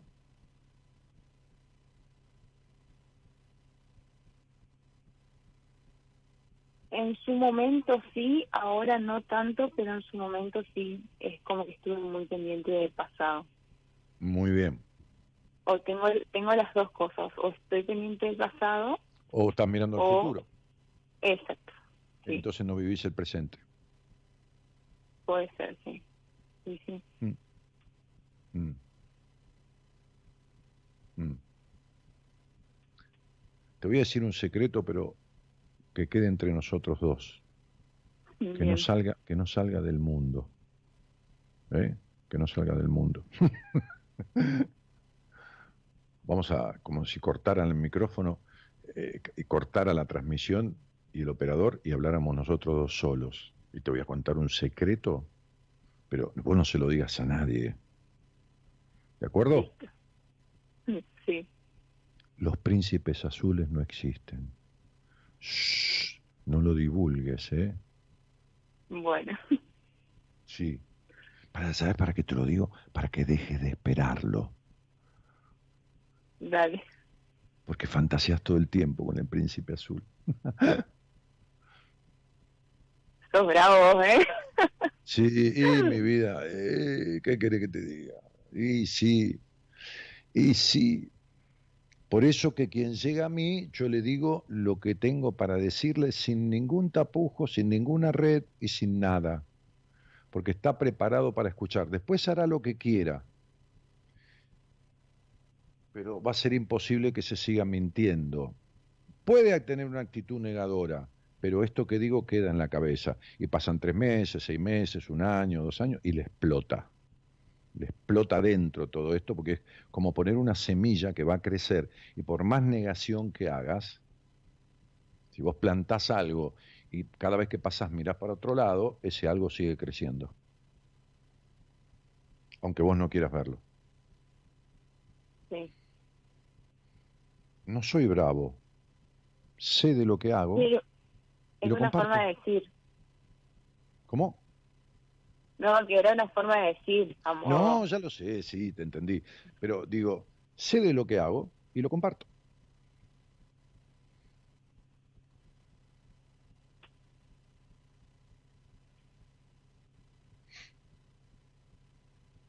Hoy hablaba con una paciente y le digo, los hombres no son eh, eh, personas títeres que vos vas a poder manejar o, que vas a poder sentarte a esperar que sean como vos querés que sean. Porque eso es intolerancia, eso es no aceptar al otro. O lo tomo o lo dejo por lo que es. Pero no me pongo a tratar de que sea como yo quiero que sea. No puedo agarrar un perro y enseñarle a maullar.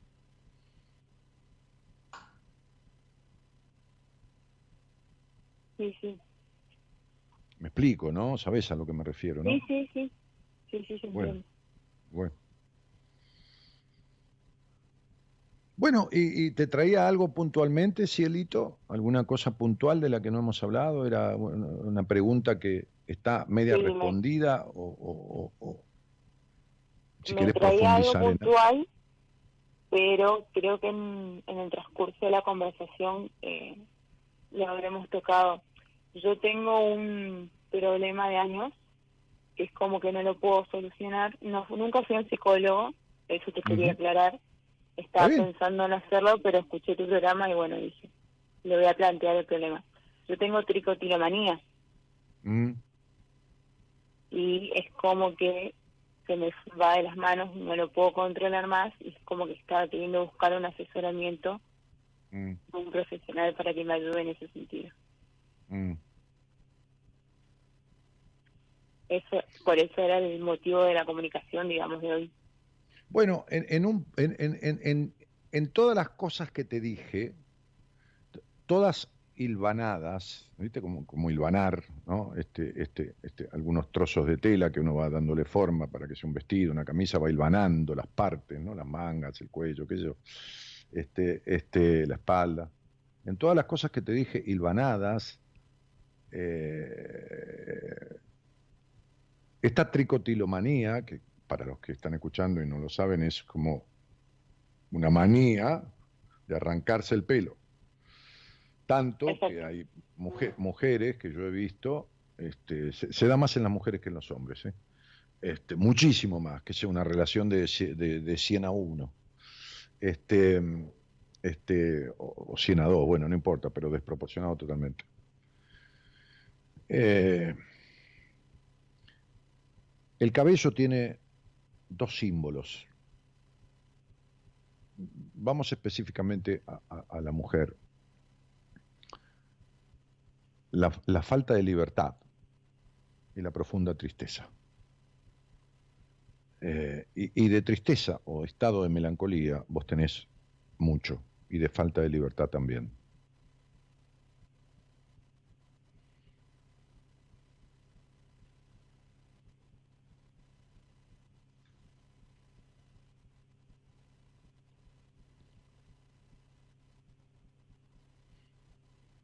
Bien, bien. Mm. Así que esa es la base. Después hay que ver, profundizando estos conceptos, de dónde parte esa tristeza y cuál de los aspectos de tu vida, por eso te dije que sos una intolerante y la intolerancia de vos misma, porque te cuesta dejarte ser. Te voy a decir una frase que a lo mejor te va a gustar y, que te simboliza. Lo que los demás piensen de mí no es problema mío. Para vos sí es un problema. Lo que los demás piensen de vos. Entonces, la tricotilomanía tiene que ver con eso, con la falta de libertad, que tiene que ver con la necesidad de aprobación y con otros aspectos de libertad en la vida, ¿no?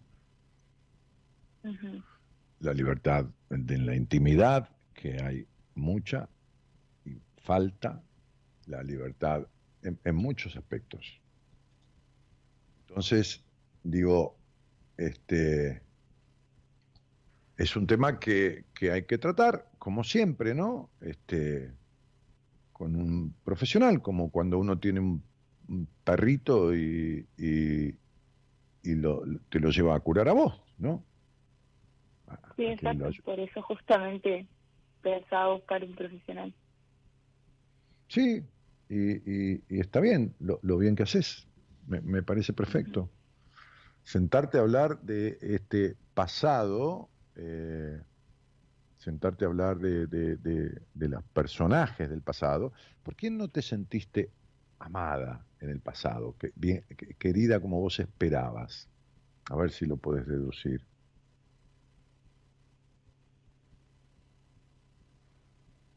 Es que es eso lo que no me estaría cerrando. Ah. Muy bien, vos naciste en un hogar que habitada, que, que quienes habitaban. Eh, yo soy hija única, mi mamá, mi papá y mi abuela materna, digamos. Ese es mi, mi, donde me crié, digamos. Mm. Bien. Entonces, ¿qué, qué es lo que no te cierra? Como que fuiste muy querida, demasiado querida. Ya me Eh, contrariamente a lo que yo te estoy diciendo. Claro. Ajá. ¿Dirías muy querida o demasiado querida? Yo creo que demasiado. Ajá. ¿Qué pasa cuando vos decís hice demasiado gimnasia? ¿Qué sensación da? Sí, entiendo. ¿Eh? Eh, fatiga, fatiga. ¿Cómo? Fatiga puede ser. No, no, no. ¿Qué sensación te da cuando alguien dice que hizo demasiado de algo? La palabra te, misma te lo dice. ¿Qué pasa cuando vos decís tomé demasiado, dormí demasiado, comí demasiado? Sí, como que se pasó, digamos, como que... Exactamente. Bueno, es de más. Fíjate que la palabra te lo dice, las palabras, el lenguaje no es inocente. Demasiado empieza con de más. Claro. El demasiado querida es de más. ¿Entendés? Entonces, por eso vos salís con alguien, ¿a vos te gustan los hombres o las mujeres? Los hombres. Bien, y sos demandante todo el tiempo, porque nada te alcanza. Bien. ¿Te queda claro? Sí, sí. Bueno, ¿por qué nada te alcanza? Porque el señor ese con el que salís no es tu papá y tu mamá, es un hombre, es un par, no sos la nenita de ese señor. Sos una mujer con un hombre. Y papá puede ser el hombre perfecto porque porque no te acostaste con él. ¿Entendés? Sí. Tu papá era el hombre de tu mamá. Calo, salí de ahí. Pero qué gato jodido. Tú, tú, tú, se empieza a trepar por los, por los estantes donde están las cosas. Este, tu, ¿Tu papá era el marido de tu mamá o era el hijo? ¿O era el padre? Mayoritariamente. ¿Cómo, perdón? Lo último no te escuché. ¿Tu papá era el marido de tu mamá? ¿Era el padre o era el hijo? Funcionalmente hablando. Eh, no, no, yo creo que marido. En ese sentido, no, no había una relación de dependencia. Ni... Ajá. ¿Y, y tu papá era un señor cariñoso, frío, rígido, No, eh, riguroso? no, cariñoso, cariñoso, bien, digamos. Rígido, no, no. Cari- ¿Mucho más que tu madre? Y en ese sentido, sí. Mm. Bien. Entonces, Empieza a cerrar un poco. entonces sos la otra mujer de tu papá y tu papá es el hombre de tu vida. Entonces no hay ninguno igual. Entonces tenés un Edipo tan grande como una casa, o complejo de Electra, como se llama la mujer, pero bueno, un complejo edípico que te tiene retenida en ese pasado, en una imagen y en una figura insuperable. Digamos Bien. que tu papá es el mejor hombre de tu vida. Así de simple, ¿no es así? Sí. Entonces cagaste, porque el padre no es un hombre, es un padre. El padre no es hombre. No hay macho, no hay hombre, no hay sexo, no hay nada. Por eso tu histeria. Por eso te gustan los hombres difíciles, los que no te dan pelota. Y te encaprichas. ¿Está claro? Bueno, entonces hay histeria, un enganche neurótico afectado y nunca saliste del pasado. Por eso tenés orgasmito de clítoris solamente como nenita. Por eso tus pechos sienten muy poco. Por eso te arrancan los pelos. Por eso todo lo demás. ¿Viste qué fácil? Cuando uno sabe. Sí, más, más vale. El que sabe, sabe. Sí, el que sabe, sabe. Sí, la verdad que sí. Sí. Así que, Cielito, eh, tenés eh, mm, mucha tela para cortar. Este, esto se supera, por supuesto. Este, eh, son afectaciones que, vienen producidas de estas situaciones emocionales. Este, este, con todo respeto por, por los colegas, este, son, son, son, son, pocos los son pocos los que los que tienen capacidades de resolver estas cosas. Este, este, y porque lo adjudican a un exceso de ansiedad, de, de- de- de exigencia, de, un montón de cosas, y la cosa es mucho más profunda, ¿no? Este, este, y, y se resuelve, e- es lo mismo que, que el otro día hablaba con una chica que se cortaba, viste que, viste que las chicas a veces se, chica no, era una mujer, pero se cortan, eh, este, este, se, marcan la, la piel con, un, con una liñita, con un, con un algo que le hace un pequeño tajito hasta que sale sangre. Este, son, son todas este, cuestiones que tienen que ver con distorsiones de sus vínculos primarios que dejan vacíos existenciales como el que vos sentís. ¿Viste? Porque si no, me recontra quisieron que esto, que lo otro, a mí, no, aparte única hija, mi mamá, mi abuela se dedicaron a mí, no tuve celo de ningún hermano, no esto, no lo otro, pero tenés un vacío, cierto estado melancólico que podés decir, ¿de dónde mierda me viene esto, no? Este, y justamente, del enganche con el pasado del cual no has podido salir. Bien. Te quedaste entrampada ahí.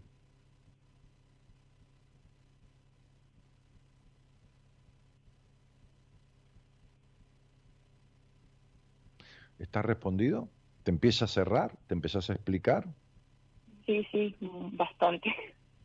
Bastante, ¿no? Nos metimos hasta, hasta en lo genital. Bueno, este.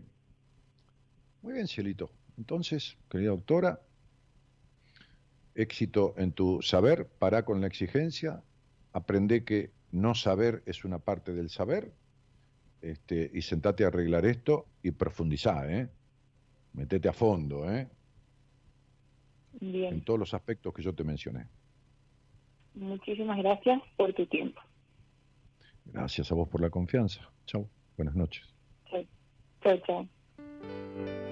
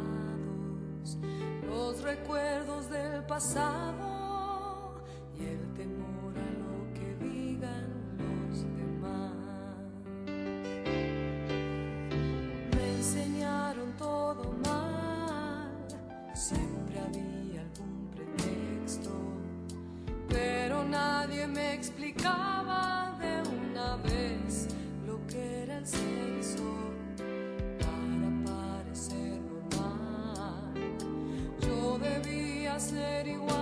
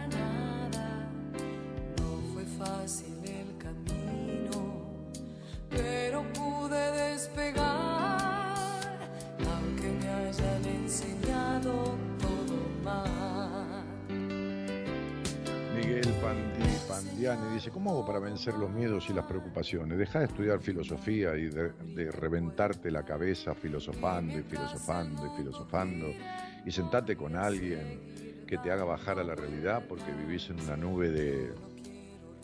en una nube. los que vienen atrás.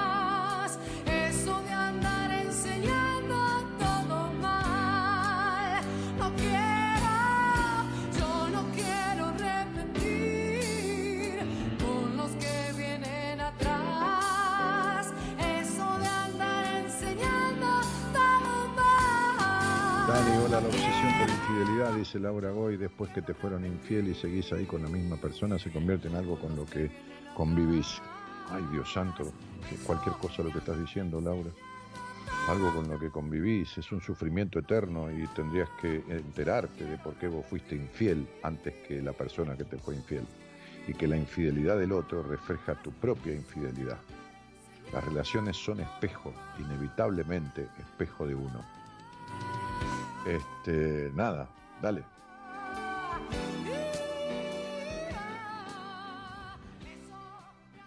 Wow, yo- la pura verdad, dice Miguel. Yo tengo lo mismo que la chica de recién. ¿Cómo se sale? A mí, a mi, a mi papá le tengo bronca, mi mamá falleció. Che, Miguel, eh, no, yo no, yo no arreglo cosas por, por, por Facebook. Tenés que darle un poco de entidad a tu conflicto porque toda tu vida es un conflicto y entonces querer arreglarlo por una pregunta por Facebook es muy infantil. Aparte no sé, cuando decís que es, tenés lo mismo que la chica de recién, no se sabe si te arrancás los pelos, si tenés un Edipo con tu madre, si esto, si lo otro, si sos demandante, intolerante, si querés ser perfecto. y tampoco sirve que me lo escribas porque no, no, no, no da para contestarlo. ¿Mm? Una genialidad, tus palabras me llegan hasta los huesos, dice María Lucena Ramírez Casenave. Este, el, tema de Julia Senco, me enseñaron todo mal. Andrés Chotquio dice brillante Dani. Este, y Estela, si pararas un poco, Estela Maris, de postear todo el tiempo, porque me llenás el chat de posteos. No puede ser que hagas 20 por programa o 30. Es mucho, Estelita. Juliana que dice, presentanos a tu gatito, Dani, que eso se fue, es de mi mujer, es Calo, es un gato negro como una pantera con ojos amarillos. ¿eh? Es un gato bien negro, negro, negro, negro, azabache, con los ojos amarillos, amarillos. Así como el reloj, ¿eh? amarillo como el reloj. Amarillo fuerte. Este, bueno, eh, hola, buenas noches. Hola, Dani. ¿Qué tal? ¿Cómo te va? Buenas noches, ¿cómo andas? Bien, bien, bien, Bueno. Pichona. ¿Y vos? Bien, Dani. Disculpa si me río, es que estoy un poco nerviosa. Está bien que te rías, ¿por qué te voy a tener que disculpar? Bueno, está bien. Re- reírse es una posibilidad. Este, te estás Sí. riendo conmigo, no de mí. Así que, Sí, Me sí, parece exacto. bueno. Che, este, te dicen Flor, Florencia, Floppy. Eh, ay, Dani. Eh, me dicen, bueno, te digo, cuando me decís floppy, me dice mi mamá floppy, pero flor o florcita me dicen en el pueblo. Eh, soy del interior, de La Pampa, de Talibá Roca, así que del pueblo en sí me dice florcita, bueno, o Florencia, me conocen. Pero yo, en, cuando me fui a la ciudad, me autocaractericé como Gigi. ¿Cómo qué? Como me, yo estaba en un grupo de rap, eh, hacía, eh, rapeaba, improvisaba, tenía ese Ah, buenísimo. hobby. Buenísimo. Y- ¿Y, qué, qué- y bueno, te pusiste me- me como, como un nombre artístico? Sí, exacto, Dani. Y ahí quedó. ¿Pero cuál es? Bueno. ¿Tití? Sí, sí, sí, sí, sí, Dani. ¿Con S? Sí, con Ah, ese sí, sí. HI, ese HI. Sí, sí, como la emperatriz. Sí, sí. Sí. Bueno. Che, y, y Floppy, ¿y cuánto hace que nos escuchamos? Sí. Ay, Dani, mira, yo te había encontrado cuando estabas con López. Tenía como 14 años y bueno, claro, me eras refugiaba. chiquita, hace años de eso.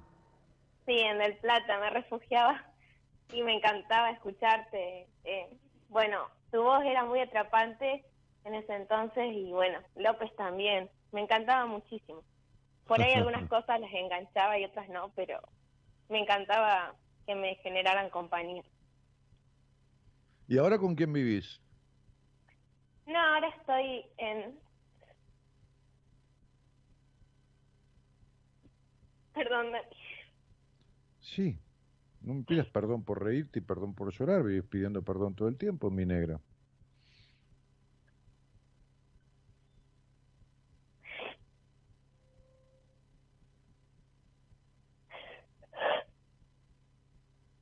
Despacito, tranquila. Respirá, si tenés un poquito de agua al lado o algo, tomalo.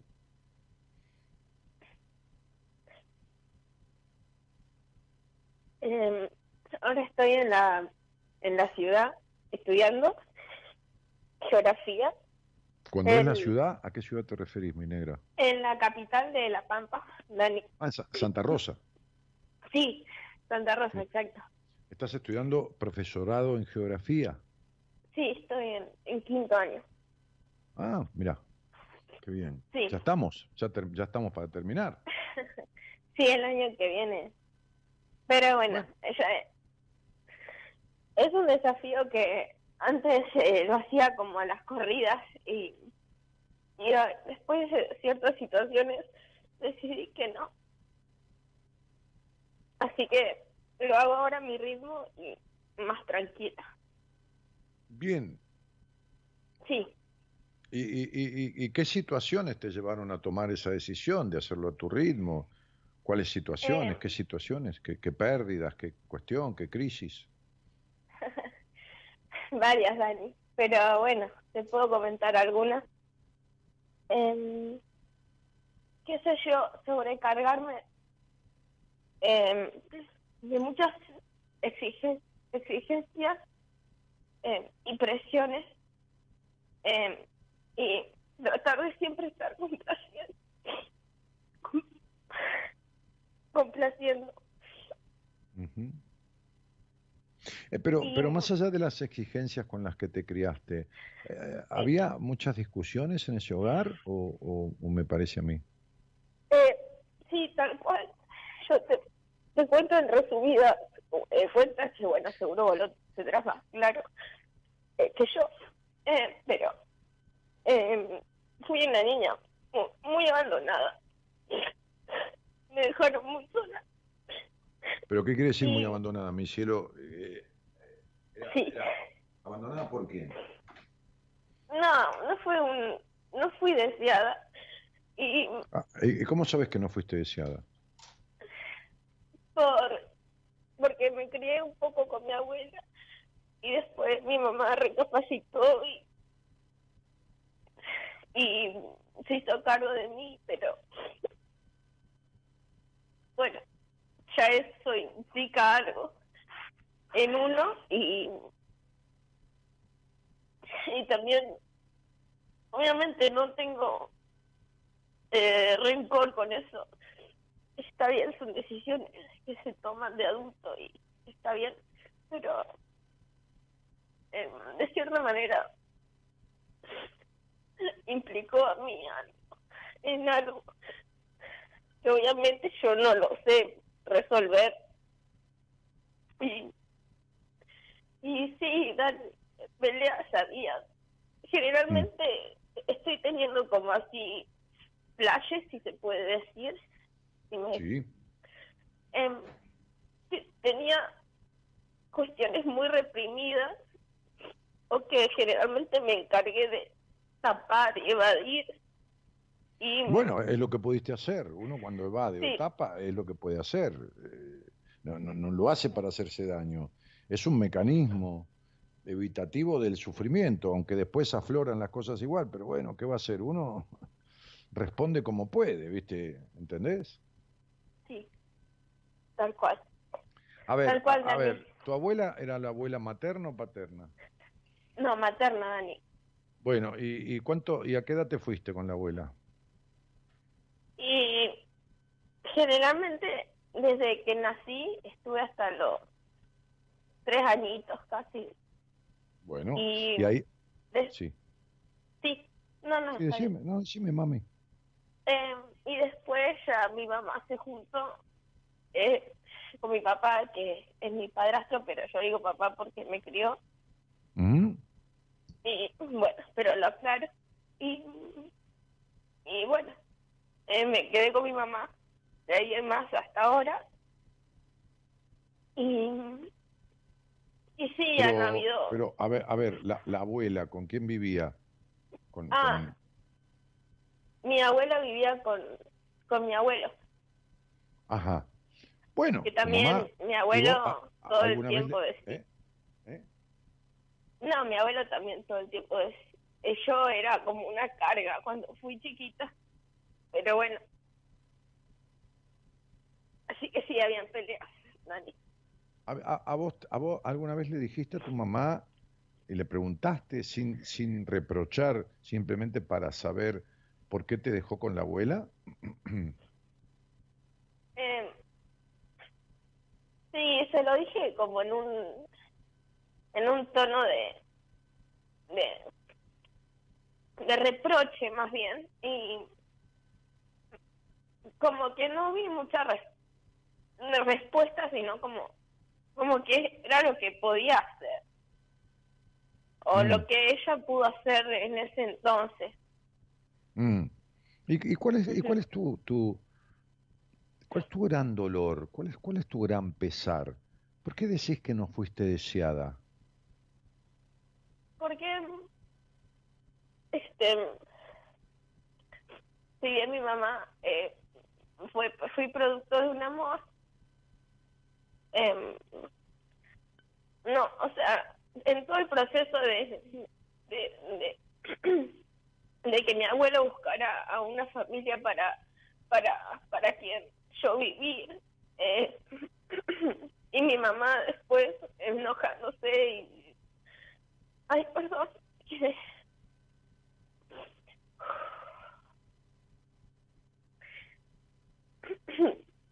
Estaba tranquila, pero me- no sé, me, me, me emocioné mucho, así que por ahí sí me cuesta hablar.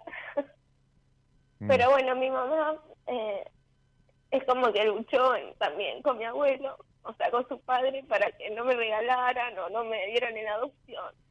Entonces, ¿quién dijo que no fuiste deseada?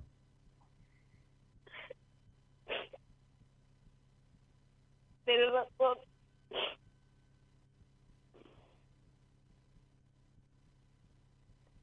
¿Eh? Es cierto ¿Es cierto que que, que con mi abuelo había como Pero tu abuelo, ¿qué carajo importa? Acá lo que, lo que, lo que importa es lo que prevaleció. Tu abuelo podía querer tirarte en el inodoro, pero tu mamá se interpuso. Y tu, tu mamá, ¿qué, qué, qué, qué edad tiene hoy? eh, tiene 41. 41. Quiere decir que tu mamá te tuvo a los 17 años. Y a los 17 años tuvo más ovarios que los huevos que tenía tu abuelo con 50 o con 40. Tu mamá, siendo una adolescente, con 17 años, pugnó por, por, porque vivieras con ellos o como se pudiera. Y con 17 años, andás a ver esa mina en ese momento en que estaba en su vida, que no pudo hacerse cargo de vos y te dejó con los padres hasta que pudo venir a recogerte. Y entonces, ¿de qué no deseo me hablas? ¿De tu abuelo? ¿Y qué tiene que ver tu abuelo? ¿Vos elegiste a tu abuelo? Tienes razón. No, Bueno, ¿vos elegiste a tu mamá? sí. No. Nadie elige a la madre ni elige al padre. Uno nace por voluntad de otros. Uno no elige la familia. Después vienen las teorías de que... este, yo, yo estoy podrido de las teorías, ¿sabes? La gente que habla de teorías, todo el tiempo de teoría no, porque es lo mismo que los que, este, este, te- no, en el pasado fuiste tal cosa en la vida anterior, porque sí, podemos boludear un rato con eso, si querés, yo lo puedo hacer con una tabla que tengo ahí, una pelotudez para jugar, pero no, fuiste tal cosa, por eso entonces, este, ahora, este, pero deja de pelotudear, háblame de esta vida, de mis conflictos, de las cosas que tienen razón de ser en esta vida.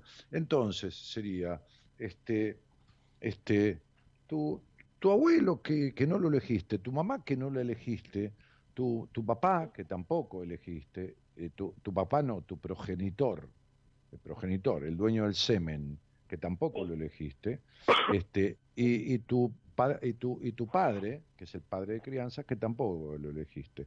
Y vos misma, que tampoco elegiste nacer. Entonces, nacés por voluntad de otros. Y fuiste a parar a un hogar durante tres años, donde te querían dar en adopción, regalar, qué sé yo, no importa. Está, está bien, buscarte un hogar. Nadie te tiró adentro de un excusado o en un pozo. Bien, entonces, tu mamá con 17 años se interpuso, logró que no te dieran a ningún lado y te fue a buscar a los tres años. Te limpió el culo, te dio de comer, te mandó al colegio, esto y lo otro. ¿A dónde está el no deseo? No, no lo entiendo. Tienes razón, Dani. Porque, qué sé yo. Sí. Hay gente que a mí me tiene mucha bronca, y hay gente que me quiere y hay gente que me ama. Hay gente que me idolatra y hay gente que me odia. ¿Y qué, qué- qué- qué puedo decir? ¿Que no soy deseado?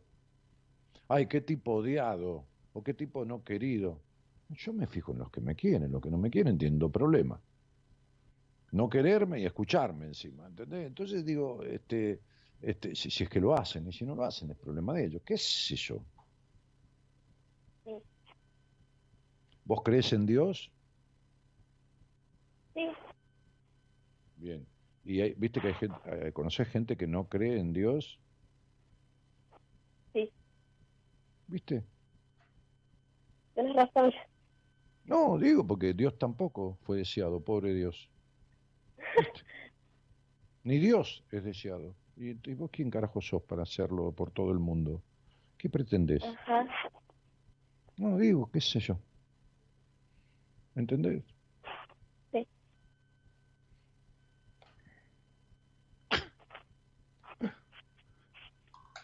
Entonces, digo, este, eh, eh, eh, ¿dónde vivís en Santa Rosa? En la parte No, cerca no, de en la la calle ciudad. no, en la calle no, ¿en dónde? ¿En una pensión, en un hospedaje, Ah, en un departamento? eh, sí, en un monoambiente, un departamento. En, un- en un monoambiente, muy bien, muy bien. Este, ¿vos estás estudiando profesorado o licenciatura? ¿Por qué le decís? Pero, te- te- por el tiempo que estás tardando. Profesorado. Ajá. ¿No crees que el profesorado tendría que llevar unos cuatro años? Ajá. No, te lo pregunto. Eh, Este, estu- estu- estudiado en forma y en ritmo, ¿el profesorado de geografía no es una carrera para cuatro años? sí. Ok. ¿Me podés decir de qué trabajás? Eh, hice changa eh, en el pueblo, no, pero No, no, vos cuántos años hace que estás en Santa Rosa? No me venga con las changas, que eh, tenés 24 años. ¿Cuántos años hace que estás en Santa Rosa estudiando? eh, como eh, cinco años ya. Muy bien, durante cinco años, ¿quién paga el alquiler del departamento? Mi papá, Ok. Y, y de los cinco años, del 100% de la guita que gastaste en los cinco años, ¿cuánto te crees que produciste vos? ¿El 20%? ¿El 10%? ¿El 15%? menos. ¿Y, y, y quién carajo sos para decir que no sos deseada y trabajar de víctima? Porque lo que haces es laburar de víctima. Ponerte en pobrecita para atraer la lástima de los demás y a mí no con eso, ¿viste, pendeja? A mí no con eso. Tenés 24 años.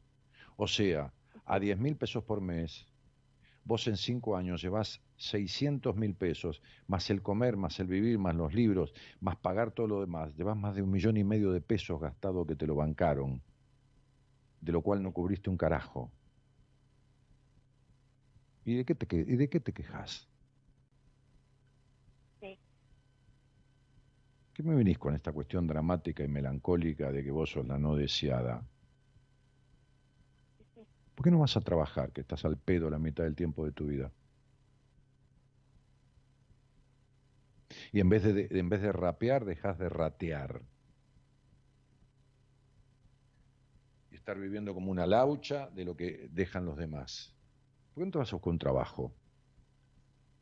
estudiás geografía, no estudiás este, este, arquitectura, que tenés que presentar, presentar una entrega, ni medicina, que tenés que ir a una morgue o hacer una residencia en un hospital. Estudiás geografía. Geografía. La geografía del mundo, la conformación de los países, los ríos, los accidentes geográficos. Listo, chau. Estudiar y dar examen. ¿Y el tiempo al pedo que tenés? ¿Por qué no producís? ¿Por qué no ocupás la mente en otra cosa en vez de dramatizar y trabajar de víctima, cielito, y producirte sufrimientos al pedo que no existen? Porque tu mamá te dejó los tres años. Mi mamá tenía dos trabajos, se iba a la mierda. Tenía que trabajar de día y trabajaba de tarde y volvía a la noche. A los 12 años yo hacía cosas de comer en mi casa, 13. ¿Y? ¿Y cuál es el problema?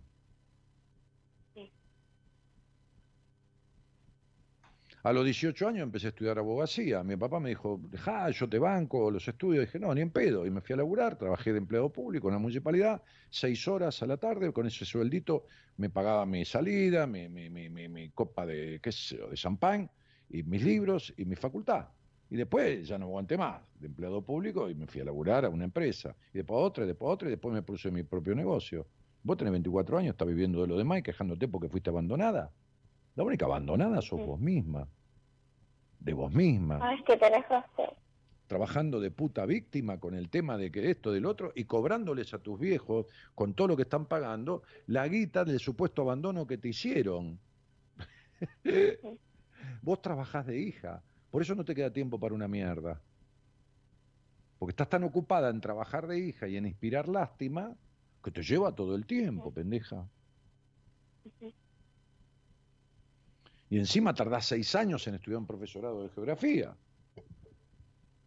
Con todo respeto. Te sobra inteligencia porque estoy viendo acá tu numerología. Pero estás al pedo como, como timbre de rancho. ¿Entendés? Está bien, Dani. No, está bien un carajo. Y encima tenés fantasías. ¿Sabes cuáles son tus fantasías? Irte de por el mundo, a rapear, a viajar, porque lo que querrías hacer es irte y eh, hasta Australia Sí. y hasta esto. Sí, Dani. sé. Sí, ya lo sé. Sí. Al pedo. Toda tu vida al pedo. ¿Y para qué estudias geografía? ¿Por qué no te fuiste? ¿O vos te crees que ser profesor de geografía te va a servir de algo en algún lado? Sí, esas fantasías que nombraste son todas reales. Sí, ya lo sé. Por supuesto. Bueno, chiquita, buscate un trabajo de mediodía mínimo. Sí. ¿Vas a la facultad, vas a, vas a, a la facultad de día o de noche? De día. De día. Bueno, cambiate el turno noche a las 7 de la tarde y trabajá de las 8 de la mañana y después los fines de semana estudiá y a la noche cuando venís de laburar vas a la facultad y cuando venís de la facultad te pones a estudiar, tenés 24 años, hermana. Yo trabajo Sí. 8 horas por día, 9, cuando hago radio 10 horas y tengo 60 y pico de años. ¿Y vos qué haces rascándote el culo a los 24 años, gastándote años de departamento, de comida, de ropa, de libros, de la guita de tu viejo y te quejas de que fuiste abandonada?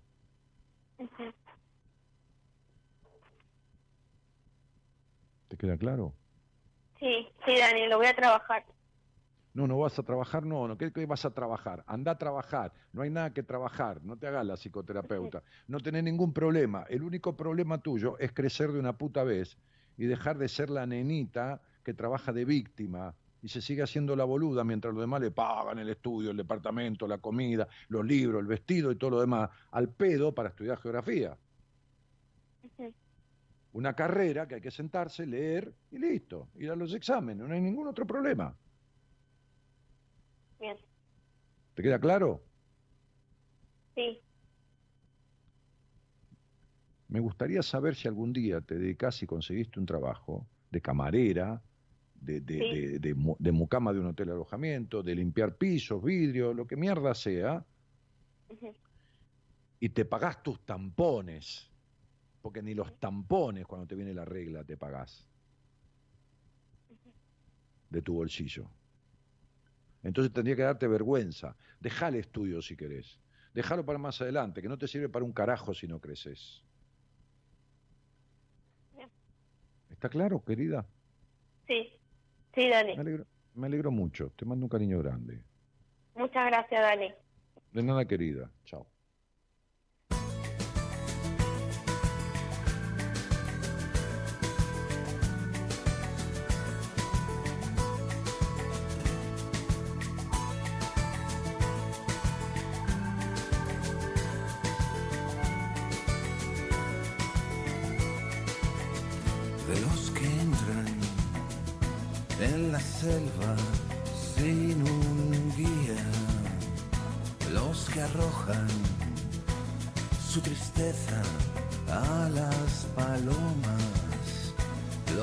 Bajan.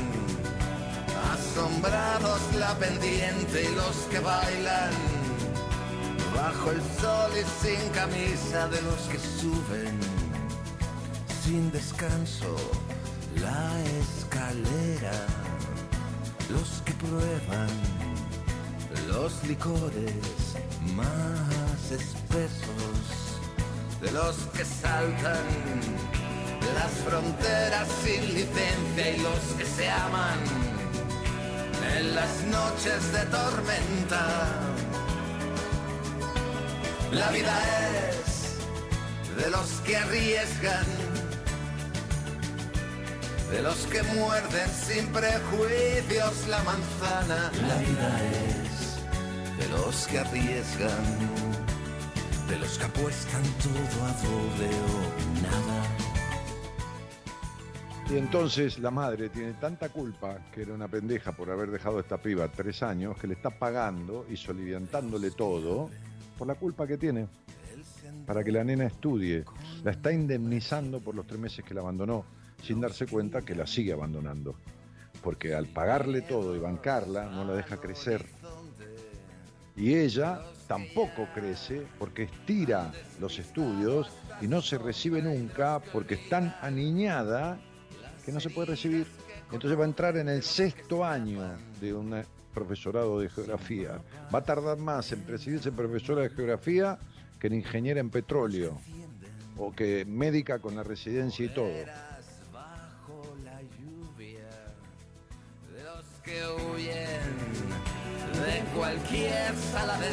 Vos fijate, vos fijate si cae en, en las manos del 90% de- de- o del 80%.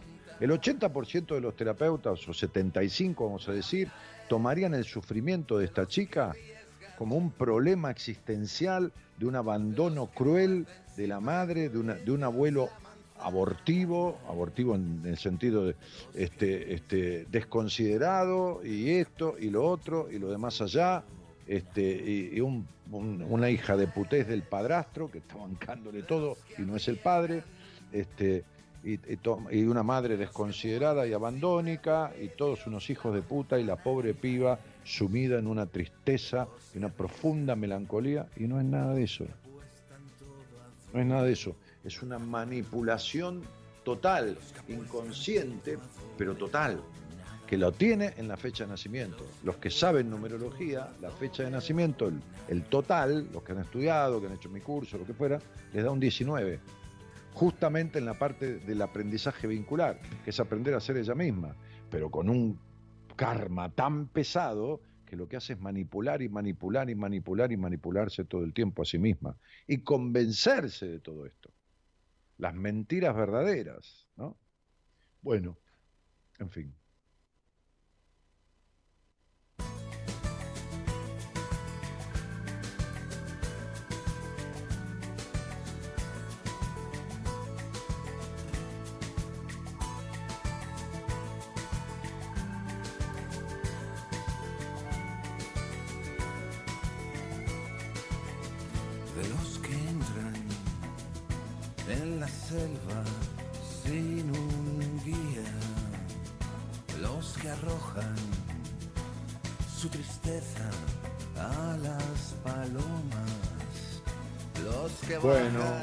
Dice, la diste vuelta como un panqueque y hasta la voz cambió. Genio de la numerología. Nada, si fuera solo la numerología, este, no, no, no, la numerología me da una pista, pero bueno, uno, tampoco genio, pero uno tiene que combinar lo que sabe de psicología, la escucha, lo que está viendo.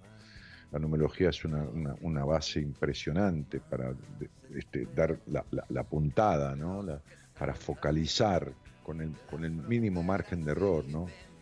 Este, bueno, Estrella que dice animate a dar el paso, qué sé yo, este, para la chica esta. Eh, buen programa, buena semana, dice Cristina. Estoy bien, muchas gracias, dice Analía. ¿Me pueden decir los días del programa interesante? El programa interesante es todos los días. Ahora no tienen por qué gustarte, este, Este, o escuchá, mañana está el licenciado en psicología Pablo Mayoral, que además hace astrología. Este, y, y- bueno, y, parte del equipo, parte, ¿no? Porque no todos hacen radio. Este, el jueves va a estar, creo que está Sol Calabrese, me parece, el jueves. Eh, así que bueno, van, van rotando. Eh, en fin. Bueno, este, no- nos estamos yendo, ¿eh? Este, vamos a dar el. A, tocar retirada, ¿no? Como en el ejército, tocar retirada. ¿eh? Este, de, de la mano del señor Gerardo Subirana, el operador técnico que además musicaliza este programa asertivamente con temas que tienen que ver, temas musicales que tienen que ver con lo que estamos charlando, atento a la charla, busca nombre en su discoteca y pone ahí el tema este, que siempre se emparenta, asociado, este, ¿cómo se dice? Como, un maridaje, como diríamos, ¿no? Entre la comida y el vino, el maridaje de los sabores, el maridaje de los sonidos y las charlas, ¿no? Este, por otro lado está nuestra queridísima productora, este, dice, acá el, operador me dice por chat, Norita me amenaza este, de- del celular por lo de Norita. Ah, bueno, porque ¿sabes qué pasa? A Norita le da pudor sentirse tan querida que le hemos puesto este apelativo tan dulce, tan cariñoso y tan significativo, ¿no? Que, que- la pone en un lugar de tanta preeminencia. O sea que todo el mundo, por ejemplo, si yo le digo cómo se llama la productora, va a decir de 10, 8 van a decir Norita y 2 van a decir Eloísa. Norita, Norita, eh, Norita le da fama, Norita es un nombre artístico. Este, pero ella siente como que no es merecedora. Este, ah, te dice que no te subas ese tren. qué tren, qué tren, qué tren, qué tren, qué tren, qué tren. Cuidado que viene el tren, qué tren, qué tren, qué tren, qué tren. Bueno, entonces. Bueno, yo, este, yo también, bueno, la, señora productora general allá este, en otros lares de Buenos Aires, estamos todos repartidos, Gerardo en los estudios centrales de la radio, este, este, Eloísa Noralí, Noralí Ponte, que por Noralí le pusimos Norita, este, famosa, va a ser famosa como Norita. Este, este, que es productora, diseñadora gráfica, fotógrafa, tiene, tiene muchas dotes, Norita. Y, yo acá, conduzco este programa los lunes y los miércoles, los martes, jueves y viernes lo hacen colegas del equipo. ¿eh? Así que eh, les doy un cariño a todos, muy interesante, han hecho muy interesante el programa, porque el programa tie- eh, tiene de interesante la charla de ustedes, yo acompaño, este, y, y decirles de vuelta, buenas noches y muchísimas gracias por haber estado. Chau, chau.